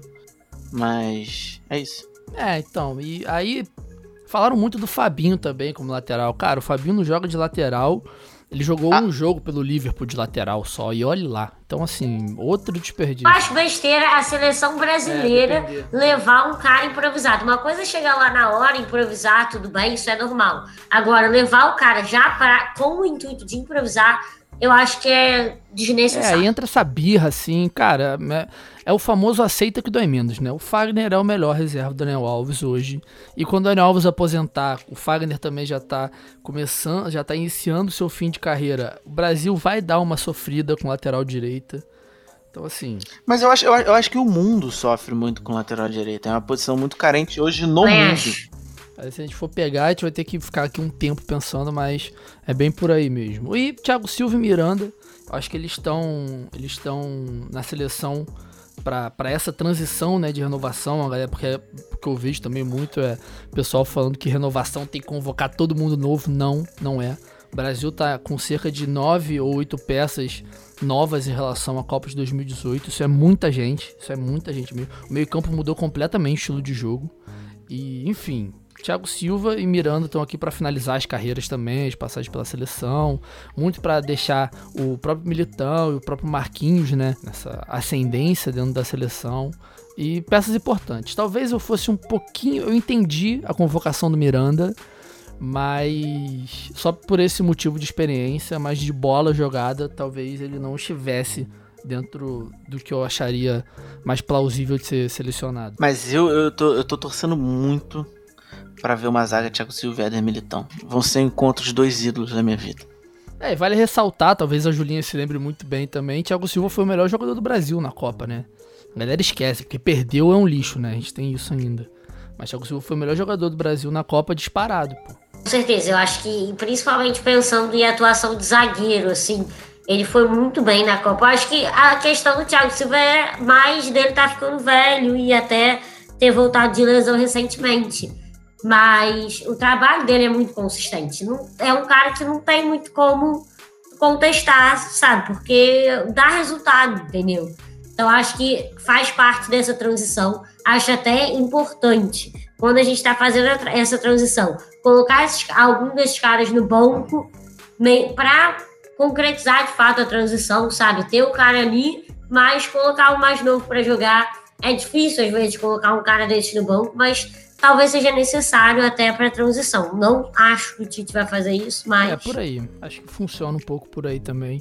E aí, fechando né, os convocados da defesa, o Alexandro o, o e o Felipe Luiz, lateral esquerda, assim, tá bem representado. O Marcelo teve uma temporada ruim, se lesionou também, não foi convocado. O Alexandro jogou muito bem na Juventus. O Felipe Luiz nem se fala da atuação dele no Atlético de Madrid. E é isso, né? Acho que a defesa não, não tinha muito como fugir desses nomes. Talvez uma peça ou outra que a galera preferisse um pouco mais. Mas acho que não teve muito mistério, não. E aí chegamos no meio-campo com a grata presença do Alan, que hoje tá no Napoli, Felipe Coutinho, Arthur, Casimiro, Fernandinho e Lucas Paquetá. E aí, cara, aí eu jogo pra vocês assim. Casemiro e Fernandinho. Eu acho que são situações opostas, porque embora a gente defenda o Fernandinho, a gente saiba o quanto o quão o Fernandinho é importante pro City, o quão ele é, ele é, ele é uma peça assim para qualquer time do mundo, cara. Ele é uma peça essencial no meio-campo. Só que o, o, Fernandinho, quando tem uma temporada, mais uma temporada absurda pelo City, e o Casemiro tem mais uma. Tem mais uma, não, né? Tem sua primeira temporada muito mal no Real Madrid. Parece que na seleção é o inverso, né? Casemiro, às vezes, a gente tem essa sensação de que o Casemiro não compromete tanto quanto o Fernandinho na seleção, né? Então, assim, e para mim, basicamente a, fica feio pro Fabinho se comparar Fabinho e Fernandinho fica muito ruim pro cara. Fica muito ruim. Sinto falta do Fabinho também, não sou nenhum louco. O Fabinho tá jogando muita bola, mas não na vaga do Fernandinho. Talvez na vaga do próprio Alan. Exatamente, isso, isso era um assunto que eu queria trazer. Eu não entendi. Quer dizer, na verdade a gente entende, mas a gente finge que não entende. O porquê da comparação ficar entre Fernandinho e Fabinho e não entre Fabinho e Alan. Porque, por exemplo, eu, o Vitor, o Vitor sabe que a gente a gente é um apaixonado pelo futebol do Napoli há muito tempo, a gente gosta muito do Alan, tanto a dupla que ele fazia com o Jorginho. Eu acho que não teremos novamente no futebol mundial. Mas eu acho que o, o, Fabinho era um cara que não podia estar de fora pela temporada que ele fez, sabe? O, o, o quanto ele jogou esse ano pelo Liverpool é uma coisa absurda e o quanto ele foi fundamental para aquele esquema do, do Liverpool. E até, e até para a própria seleção brasileira. Eu acho que o, que o esquema e o, o jogo que o Fabinho joga tem mais a cara da seleção brasileira do que o jogo do, do Alan, por exemplo. E assim, é, eu, eu concordo muito com vocês e acho que é, Fabinho e Casemiro, quer dizer, Fernandinho e Casemiro, é essa questão de tipo, não dá para não levar o Fernandinho, porque ele vem completamente sinistro e o Casemiro pelo que ele faz na seleção. E a questão do Fabinho, cara, é isso. Tipo, por que, que não poderia não levar o Alan para levar o Fabinho? Tudo bem, o Alan é um grande jogador, mas desculpa, o Napoli não é o Liverpool. É, assim, eu acho que a gente pode tentar ent entender de algumas formas. É, o Alan já está consolidado há mais tempo na, no próprio Napoli do que o Fabinho. O Fabinho teve um início de temporada um pouco complicado, né? A adaptação. Ele até se, se adaptou rápido, né? Ele se adaptou logo no primeiro semestre. E aí ele veio na crescente absurda nesse, nessa, nessa última parte da temporada na Europa.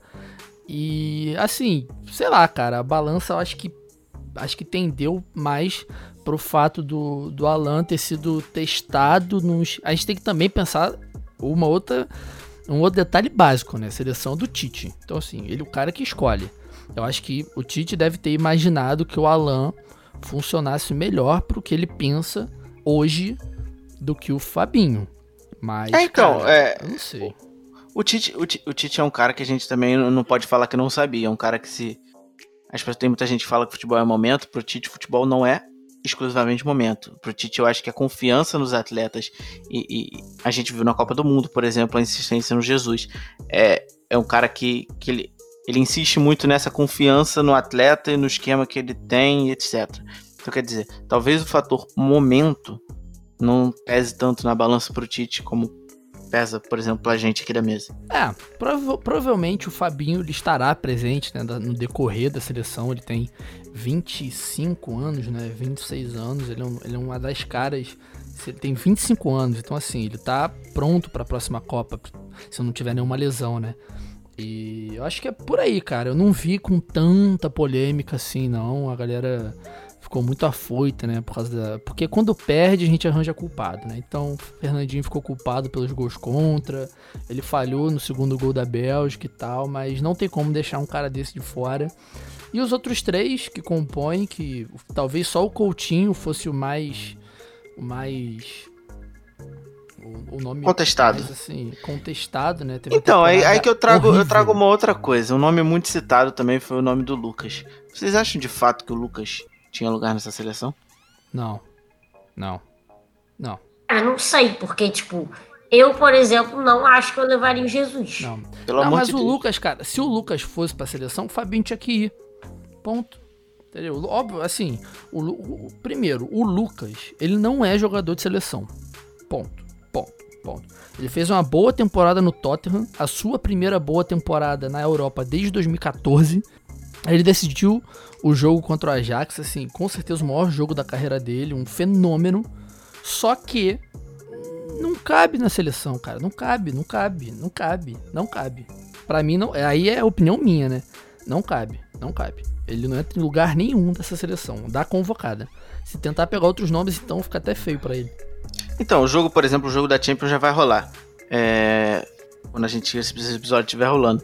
O Harry Kane tá voltando. Eu acho que o principal nome a sair ali é o Lucas, entendeu? Eu acho que, que foi de fato. É, é, ele vem vivendo um bom momento, mas como o Vitor falou, é uma temporada de adaptação ainda pro Lucas. É o primeiro ano, então É, a gente é. não sabe da, da, da constância do trabalho dele. É, e num parâmetro geral, assim, cara, é, é assim, queriam o Lucas no lugar do Neymar, sacou? Então, tipo. É, é lá, aí umas coisas que dá um pouco de preguiça quando você para pra analisar, né? Mas, enfim. Aí fechando o meio Ju- campo. Julinha criticar Gabriel Jesus aqui, eu me estressei. Vai criticar daqui a pouquinho. Aí a gente fecha o meio campo com o Arthur, craque, tá em adaptação também no Barcelona. E Lucas Paquetá, que, enfim, outro craque, fenômeno. Acho que o estilo de jogo dele é muito importante pra esse futebol moderno, né? Aquele cara que marca, consegue fazer a transição, tem físico. Ele é meio maluco, óbvio, né? Ele é completamente louco às vezes, dá uns carrinhos, ele briga com o juiz. Mas é um, é um moleque que tendo essa, essa crescente na seleção brasileira, ele vai ser muito importante daqui pra frente também. E agora, né, nosso queridíssimo ataque. Já vamos começar com o jogador preferido da Julinha, Gabriel Jesus. O que, que você achou, Julinha? Fala pra mim. Cara, então, eu gostava muito do Jesus, falando sinceramente, não é implicância, não. Eu não tenho muito isso, não. Tirando com o Neymar. não, mas sacanagem. É, eu, eu gostava realmente muito dele, mas eu acho que desde que ele se lesionou no começo do ano passado, né? Ele não voltou ao futebol que ele jogava antes. Eu até entendo isso, não é tipo uma crítica, é uma coisa que acontece. De verdade. E assim, foi pra Copa, tudo bem, normal, acontece. Acho que o Tite deveria ter colocado o Firmino antes, até porque eu sou puxa-saco do Firmino, assumo. Mas assim, pelo momento, mesmo que os dois estavam vivendo, o Firmino estava muito melhor do que o Jesus. E, e é a mesma coisa que acontece agora, assim. Eu não acho que o Jesus está jogando bem de novo. Ele fez uma temporada mais ou menos, Julinha, entendeu? Então, Julinha, assim, calma. Eu vou ter que te interromper porque eu tô aqui alvoroçado já. O Gabriel Jesus, esse ano, tudo bem. Ele não é unanimidade, também acho que o Firmino é muito mais jogador e tomara que seja titular nesse, nessa Copa América. Mas o Gabriel Jesus, ele disputou 47 partidas esse ano, pela temporada pelo Manchester City. Dessas 47, ele jogou como titular 21 jogos. Você sabe quantos gols o Gabriel Jesus fez nesses 21 jogos? 21 gols. Cadê seu Deus agora, Julinha? Sacanagem. não tem Deus, só tem Jesus. Cara, isso é assustador. Uma média de um gol por jogo pra um cara que não é titular. Cara, é absurdo, é absurdo, é absurdo. A temporada do Jesus é Não, muito claro, boa. eu- Isso, assim, eu não vou contestar isso. Eu acho a média boa, só que eu acho isso, constância, fala. Mas é porque, mas é porque Gabriel Jesus enfrenta o maior jogador da história do Manchester City. É, é foi- então, mas é e aí que entra um papo que já tá rolando há um tempo assim. O Agüero, pelo que parece, ele tem mais umas três temporadas aí, vai. Duas, três temporadas nesse Sim, nível. sim, sim, sim. O Jesus vai esperar? Cara, eu acho que Entendeu? tem que esperar. Eu acho que tem que esperar. Na, na minha sei. opinião, na minha humilde opinião, sei. ele, ele tá sei, criando uma ele história. Vai esperar, ele tá- ele vai esperar até 2022? Ele vai esperar ser a Copa dele? Antes Se da Copa dele? Então, se a carreira dele tivesse estagnada, se ele não tivesse jogando, se ele não tivesse fazendo gol, É, ok, cara, pega suas coisas e vai embora. Mas não é, não é a situação. O Pepe conta muito lá. com ele, conta muito. sei, é um jogador muito importante dentro do Mas- time do Manchester City. É um jogador que quando chegou, as pessoas esquecem disso. Ele barrou o Agüero. Ele barrou o sei, mas tem, é tem aquele famoso, tem aquele famoso, aquele famoso meme do Agüero no banco depois que o Gabriel Jesus faz um gol. Então quer dizer, é um jogador muito importante pro Manchester City. Ele não é uma pessoa que tá encostada no banco esperando a sua chance de ser titular. Ele é um cara, quer dizer, é um cara de 22 anos. Então quer dizer, ele esperar três anos continuando jogando da forma que ele tá jogando, ele vinha sendo titular nas, nas, nas partidas da FA Cup, da, da partida da Liga, em jogos menos importantes. Cara, isso, em, em questão de aprendimento, de aprendizado, ele tá com o Pep Guardiola do lado dele. Pra onde ele Tá. vai? Pra onde ele vai que ele vai ter lá. um crescimento maior Essa- do que ele tá tendo agora? Ah, não sei, essa, essa ideia dele ter que esperar o Agüero ser coisar, porque, cara, Mas é- não, mas aí não me entra na cabeça, ele... ele é o 9 da seleção brasileira com 21 anos, ele não pode Mas- não ser destaque de eu- time nenhum. Mas é o que eu tô dizendo, ele não tá esperando nada. Se ele tivesse esperando, Claro tá, tudo bem, Igor, eu claro concordo que com tá. você. Se ele tivesse sentado no banco ali. Ele é, tá, Igor. Ele Não ser tá. titular contra. Ele ser titular contra o Huddersfield não é porra nenhuma, porra. Entendeu? Essa é a parada. Não é isso que conta, beleza. Ele tem 21 gols contra um bando de, um time merda lá, pô. Pelo não amor vale a de Deus, você pena. tá, falando, você tá falando da Premier League, que é a liga mais competitiva da Europa. Foda-se, Igor. Ele é, o, ele é o atacante titular de uma das maiores seleções do mundo. Ele não tem por que esperar um outro cara. Ele tem que ser o destaque do time. Ponto. O mínimo Mas- que ele tem que ser é titular. No mínimo. Não, no mínimo. mas Vitor, ele tá disputando com o maior artilheiro em números. Igor, ele em não gols. disputa. Ele não disputa. Ele não disputa. Ele entra quando Agüero machuca ou quando tem que ser poupado. Ele não disputa. Óbvio que disputa. Se no começo da. Se no momento que ele chegou ele barrou o Agüero, ele tá numa disputa. Agüero voltando de lesão. Mas antes dele ter se machucado É, também, cara. então, é muito difícil isso. Eu não sei, não. Eu não sei, eu não sei. Eu, é, eu acho besteira ele ter que esperar o Agüero se aposentar pra ele ser o cara do time com a próxima Copa dele batendo na porta. E aí isso entra contra vários dados, porque botaram um moleque de 21 anos como principal, um dos principais chances de gol do Brasil na Copa do Mundo. Eu já acho isso uma coisa inacreditável. Era pra ser o Jesus até por essa casca mesmo. E aí agora vai ficar nessa murrinha de, Mas, cara, eu penso, eu penso por exemplo, é, eu sei que futebol e, e vida profissional de pessoas humanas são muito diferentes, mas eu às vezes tento me colocar é, no lugar dessas pessoas. Eu falo, cara, aonde o Gabriel Jesus poderia estar como um profissional fora do Manchester City? Se ele tem um elenco foda perto dele, os melhores jogadores do mundo perto dele, um salário bom, ele joga, ele continua fazendo gol, ele não tá parado e além do mais, ele tem o melhor professor da história. Ele vai aprender aonde? Tá bom, ele não joga final nenhuma, ele joga final de liga de, de sub-competição pro time dele. Quando o time dele precisa, não é ele que é acionado, o time sempre vai procurar outros jogadores dentro do campo. Beleza, aí é a ambição de cada um também. Eu não tô criticando o cara, só como eu vejo essa, sequência daqui pra frente também. Posso estar completamente errado, óbvio. Mas pra mim é besteira isso. Vai ficar lá esquentando o banco do Agüero, que é isso que ele faz. Embora ele entre 60 jogos, ele não é o principal atacante do time.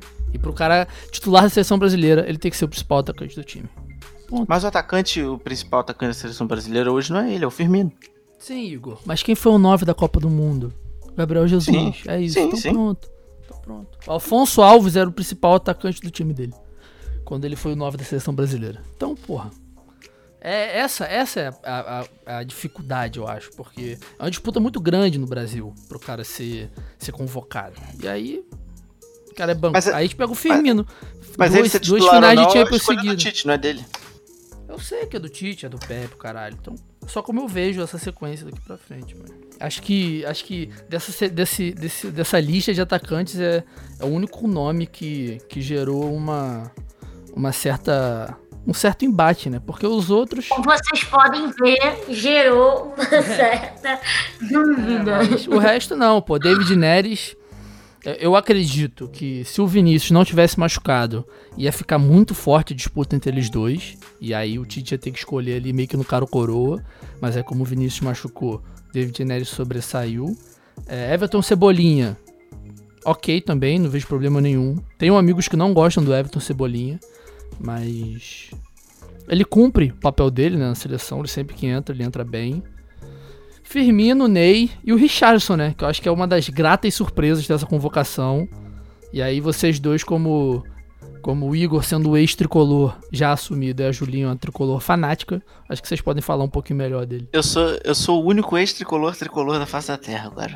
Que eu larguei o Fluminense agora eu torço, eu torço pro Bahia. Na verdade, agora não, eu torço pro Bahia há quase um ano já. Mas é isso, eu acho que eu já falei aqui sobre o Richarlison, eu gosto muito dele, é, gosto muito da entrega dele dentro de campo, principalmente na seleção brasileira. Pra quem não viu, tem aquele vídeo maravilhoso dele do, do momento em que ele foi convocado. É um cara que vive muito, muito futebol, tem uma história de superação muito maneira. É um cara que já contou diversas vezes que veio literalmente do nada. É um cara que já quase morreu quando era criança, porque ele morava perto de uma boca, enfim. Então, eu, eu imagino o nível de felicidade desse cara, mas dentro de campo, é, assim como ele foi no Everton, no Watford, ele é um cara que está se construindo ainda como jogador. Então, eu acho que vai ser um excelente aprendizado com ele. Eu acho que ele não vai ser titular nessa seleção, Mas eu fiquei feliz, fiquei bastante feliz com o Richardson. O que me deixa mais feliz com ele, assim, é exatamente isso, que ele, seja onde for, ele, essa entrega dele, tipo, é muito absurda. E assim, não é de jeito nenhum puxar saco porque ele jogou no Fluminense, porque. É puxar é, saco cara, sim, é puxar saco sim. Não é, cara. É assim. O cara não é conquistado, ele joga pra cacete e essa entrega, essa raça, pô, é muito legal. Boa, boa. Eu acho que é isso, né? Tem mais alguma coisa para falar em relação à seleção brasileira de futebol? Não, agora eu tô esperando o show e a artilharia de Gabriel Jesus para você ficar em silêncio por um bom tempo. Tomara que ele calhe a minha boca bastante, porque eu sou muito mais Brasil do que qualquer outra coisa. Eu também espero um show do Gabriel Jesus, só que na Champions League sendo titular do time dele. Eu acho que é mais complicado um pouquinho.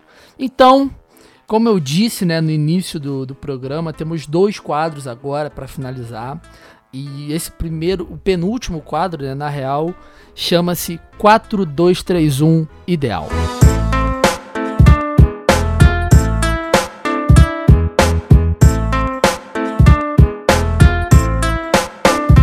4231 ideal. Como funciona? Para quem se recorda, acredito que muito, muitas poucas pessoas se recordarão, nós fazíamos o 11 ideal de cada grupo da, da Copa do Mundo e agora vamos fazer um esquema parecido, só que diferente.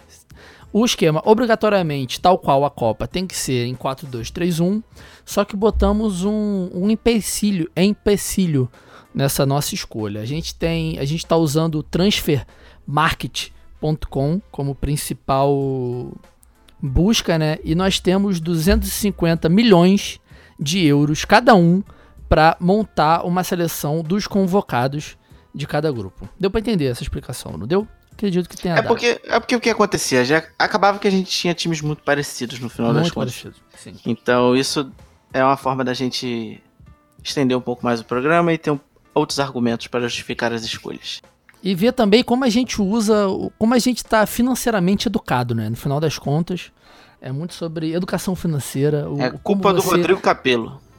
como você disponibiliza a sua grana. Julinha, seu 4231 ideal. Para começar, eu já quero dizer que eu não sei muito bem brincar desse negócio, eu não tenho maturidade para escolher uns, deixar outros de fora, eu não sei muito, eu não daria uma boa técnica. Isso é um fato. Mas, assim, antes de eu falar aqui a minha escalação, já vou falar que a gente vai depois colocar os nossos times ideais, os nossos 4, 2, 3, 1 ideais lá no grupo para todo mundo ver e debater e criticar a gente. Principalmente também, criticar. Se criticam, se criticam o Tite, como que não vão me criticar, né? Exatamente. né? Então, assim. Mas foi um pouco difícil porque esse grupo é ruim, né? Tem o Brasil de bom e fé, entendeu? Então eu sou meio clubista nesse negócio aqui. Enfim. É, no gol, o Alisson. Já gastou a grana. Zagueiros. Já gastou a grana. Gastei, não, gastei. Não, preci gastei não precisava gastar esse dinheiro, mas vai. É, aí aqui atrás, na zaga laterais, eu fiquei com os caras mais velhos, porque é mais barato, vale a pena. Thiago Silva e Miranda e Daniel Alves e Felipe Luiz. É a seleção brasileira. Cara, você gastou muito dinheiro na zaga, Julinha. Vai. Você vai sofrer muito. Não, cara, é muito barato. Miranda, Miranda custa 15 milhões de euros, pô. Você é maluca. 15, é 5, pô. Ah, o Thiago que é 15, então. Thiago é 10. 10. Aí, 10 milhões de euros, Thiago Silva, 60 anos de idade. Vai, Julinha. Pô, vale a pena, dá tá. licença. Enfim, é, aí, Fernandinho. Monstro.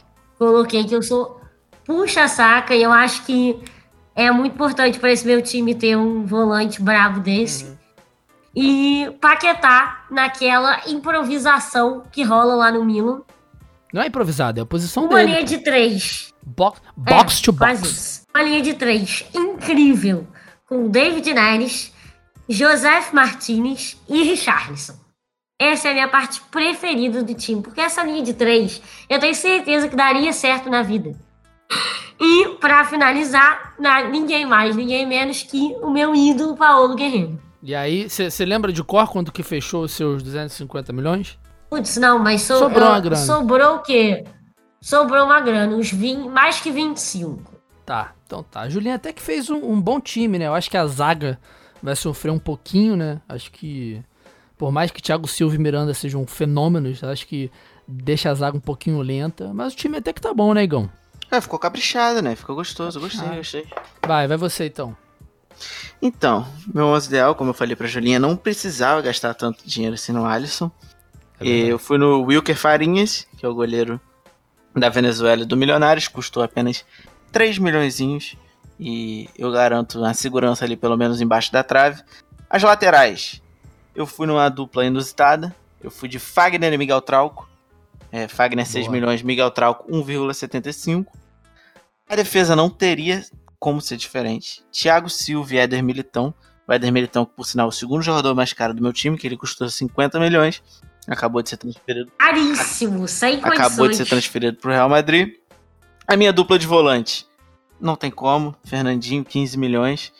E ao lado dele, uma das minhas apostas dessa Copa América, Yangel Herrera, que é um jogador do Manchester City, estava emprestado na Espanha, ele é da Venezuela, também estava na seleção vice-campeã da Venezuela, custa apenas 1,5 milhões, é até uma excelente dica para quem joga FM.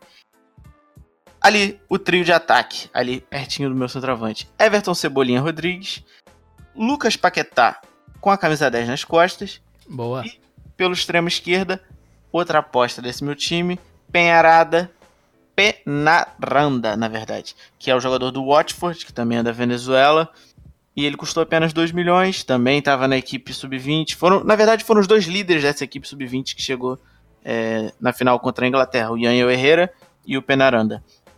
E, centroavante, o sorriso mais bonito do Brasil, o jogador mais caro do meu time, Roberto Firmino com 80 milhões. Tá. O que, que você achou do time dele, Julinha?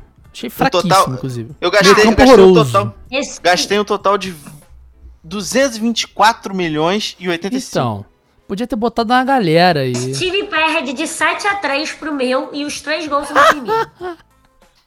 Então, obviamente, que eu não sou nem louco. E, e eu, vou, eu vou dizer uma frase aqui, que era a frase que o.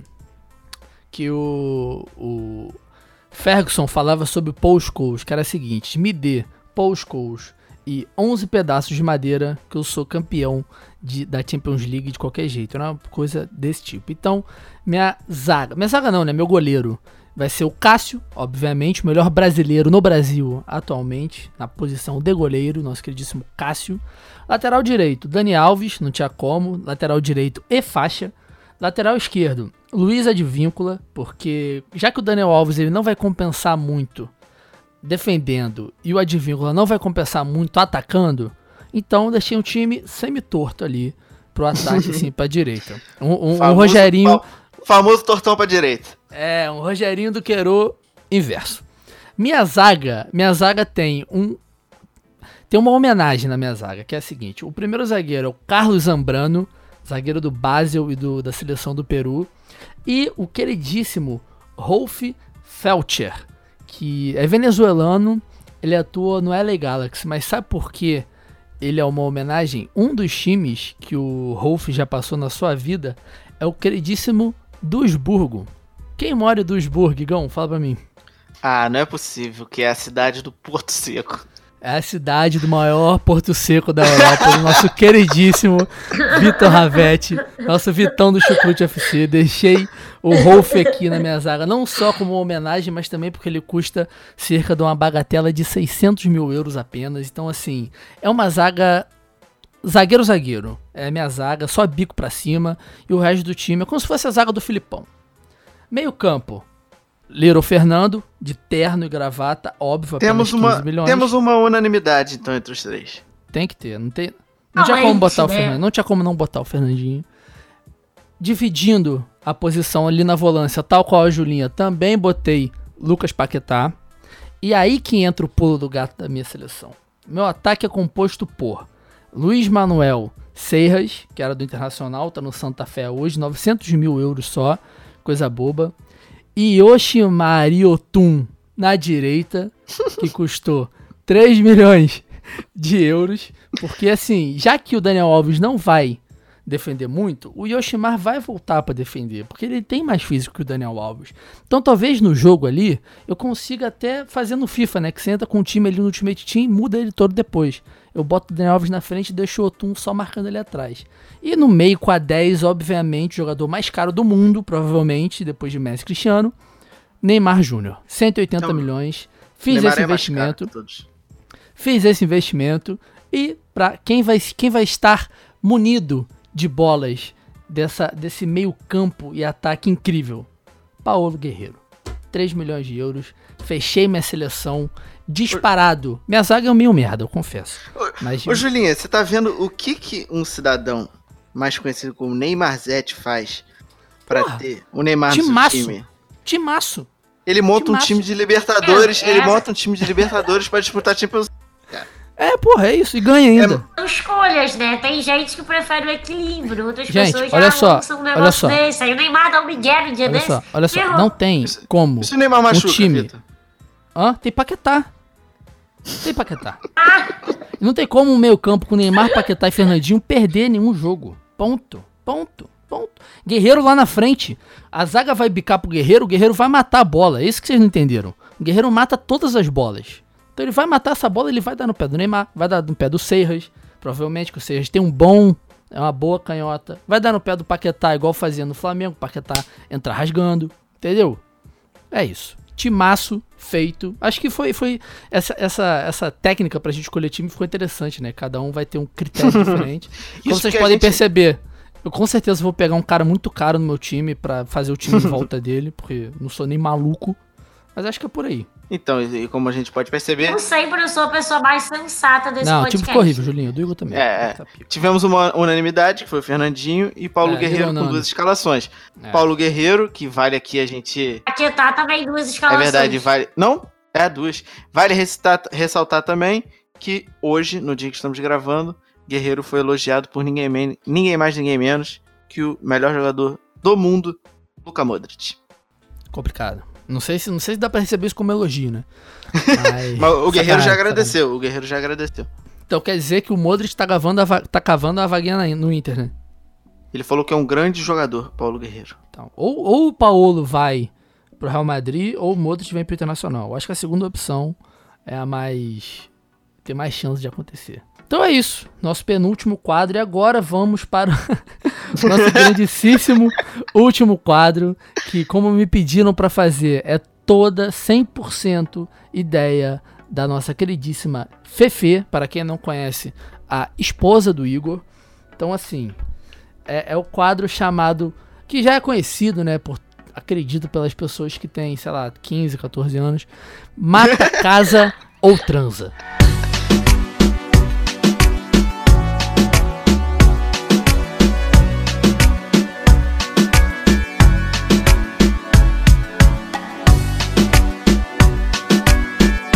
Mata, casa ou transa. Cara, gente, simples. São três jogadores, cada um vai fazer pra um, diferente né, nos episódios. Esse episódio o Igor vai fazer pra Julinha, a Julinha vai fazer pra mim e eu vou finalizar fazendo pro Igor. Cada um vai ter três jogadores e, um, e vai ter que escolher uma dessas opções pra cada um desse jogador. Isso só pra gente finalizar, né, um programa com com um ar Um mais pouco mais descontraído, né? Se você, se, você, se você ficou até aqui, muito obrigado. Se quiser ir embora, sinta-se à vontade É. também. A gente já tá muito mais do que feliz com a sua presença. É, aqui é muito é mais pra se divertir. Se você estiver no metrô, aquele momento que você dá uma risada, que as pessoas te olham e falam, É. caralho, o cara rindo sozinho. É, acontece, acontece, acontece. Exatamente, exatamente. Então é isso. Igão começa fazendo, dando essas três opções de jogadores pra Julinha. Então, Julinho, eu vou, eu vou te agraciar, que é o momento de. A gente tá aqui, como a gente costuma dizer, pra enaltecer mulheres tipo Júlia Faber. Então, Sim. eu vou colocar no seu colo as minhas três opções: Paulo Guerreiro, Marcelo Moreno e Neymar Júnior. Olha, a gente tá aqui, ó, no ataque. O negócio é avançado. é, é complicado até escolher esse negócio, né? Vai. Quem você mata, Julinha? Eu mato o Neymar. Você né? mata o Isso Neymar? É claro. É Caralho, claro. Polêmica. Se isso, aqui, se isso aqui fosse um vídeo no YouTube, a thumb seria Júlia Faber mata o Neymar. É, exatamente. Exatamente. Gente, mas olha só, casar e transar com o Neymar Pô, é você um- pode casar sem transar, pô. É, né? Nunca se Na sabe. verdade, é o que mais acontece. Aí agora vai comer. É verdade. Guerreiro e Marcelo Moreno. Você tá, tem que casar com um É. e transar com outro. É isso, aí transa com o Moreno e casa com o Guerreiro. Casa com o Guerreiro. Que isso, Julinha? Você vai casar. Ô, Julinha, o Guerreiro é drogado, cara. Você, você, você, você concorda com esse tipo de atitude? Que isso? Você percebeu, cara? ô Vitor, ô Vitor, Não ô concordo. Vitor, você percebeu o que eu fiz? Eu botei o Neymar sabendo que a Julinha ia assassinar ele e eu coloquei dois jogadores que passaram pelo Flamengo pra Júlia casar e transar. É verdade. É Eu fui ruim. Eu fui ruim, eu fui ruim. É. Sutil, mas ruim. Isso mostra o quanto eu não sou É clubista. verdade, é verdade. Você- vai ter seus filhos todos com nomes de jogadores que eles foram parceiros. Você vai ter um filho chamado Márcio Araújo e outro Val Pedreiro, que jogou com o Marcelo Moreno. Que coisa horrível. Agora a Julinha faz pra mim. Manda bala, Julinho. Então, Cueva, Fernandinho e Guerreiro. Ah, fácil, pô. Pô, coisa linda isso aí. Fácil. Eu, eu tenho que enrolar ou posso falar de uma vez? Não, pode falar, papum. Pô, eu mato o Cueva, transo com o Guerreiro e caso com o Fernandinho na hora. Na hora. na hora. Na hora. Não tem como. Não tem como. Não tem como não Essa casar foi, com o foi, foi fácil, Fernandinho. foi fácil, foi fácil. Pô, Ju- Julinha O que é... Cueva foi, ele só tava ali pra você matar, porque eu sei que você odeia. Quem? O Cueva? Não, não tem nada contra o Cueva. Eu nem vejo o jogo do Cueva, até porque ele não joga. Não tem como eu odiar um cara que não faz nada. Tá vendo? Tá. Eu gostei da minha, eu gostei de casar com o Fernandinho. Casaria com ele, eu acho, de verdade. assim. Não, dali, de- de- desses que a Julinha botou, o único que tem um, um- pelo menos um, um jeito ali, um padrão pra ser um pai de família, talvez seja o Fernandinho. Pô, Fernandinho é O maravilhoso. Cueva, o, o Cueva bebe mais Itaipava do que qualquer outra coisa. Como é que você vai casar com um cidadão desse? Então, eu, eu não mataria o Cueva, ele seria meu amigo de churrasco, provavelmente. né? Como, Já que tem que já que matar tem que alguém, matar, né, vai cara? o Cueva mesmo. E agora, né, finalizando o programa e finalizando esse quadro também. Igão, você mata, casa ou transa com Fagner, Rondon ou Yotun? Meu Deus. Cara, eu infelizmente terei que assassinar o Yotun pelo passado dele recente pelo Vasco, né? É, na- nada contra a pessoa, assim, o clube. É, e aí eu fico numa decisão bem difícil entre transar com o Fagner ou com o Rondon. Ah, é, Rondon Cara, faz um estrago, tá? Acho que Fagner vai doer menos, na moral. Na moral. Eu vou. Rondon É, eu não gigante, sei. cara. Eu acho. Eu, eu não sei. Caralho, essa O sei. Rondon é Nossa. gigante, cara. Só que o Fagner é muito feio. É verdade, é verdade. É, Mas é, eu ter que acabar. Mas aí que tá, o Fagner. Rondon. O Rondon. Mas na verdade. Hum, diga. Oi, olha só. O Rondon, ele. ele, ele... Eu botei aqui Rondon Futebol no Google. Apareceu. O campo do Rondon. É um campo em Belfort. o Rondon. Olha só. O Rondon.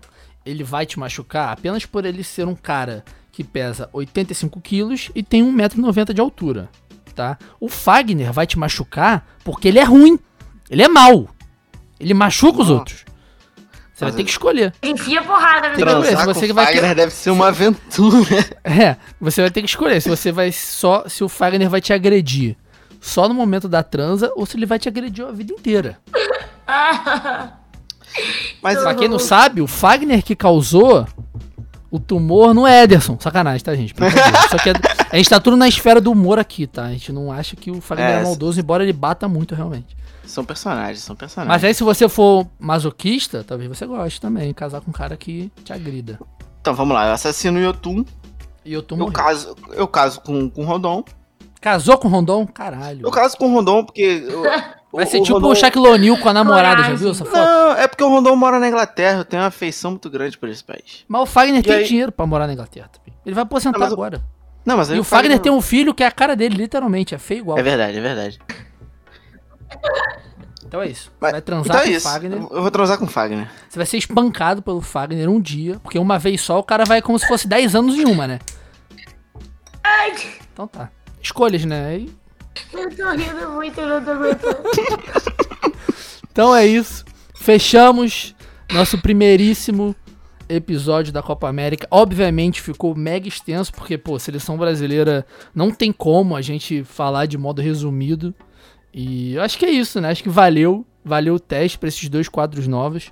Quem ouvir até o final, por favor, fale com a gente. E quem chegar também nos momentos em que a gente falou sobre os links e tal, que a gente ia passar, fala com a gente no grupo, no privado, no Twitter, que a gente dá um jeito de guardar todos esses links e, e mandar quando, quando necessário for.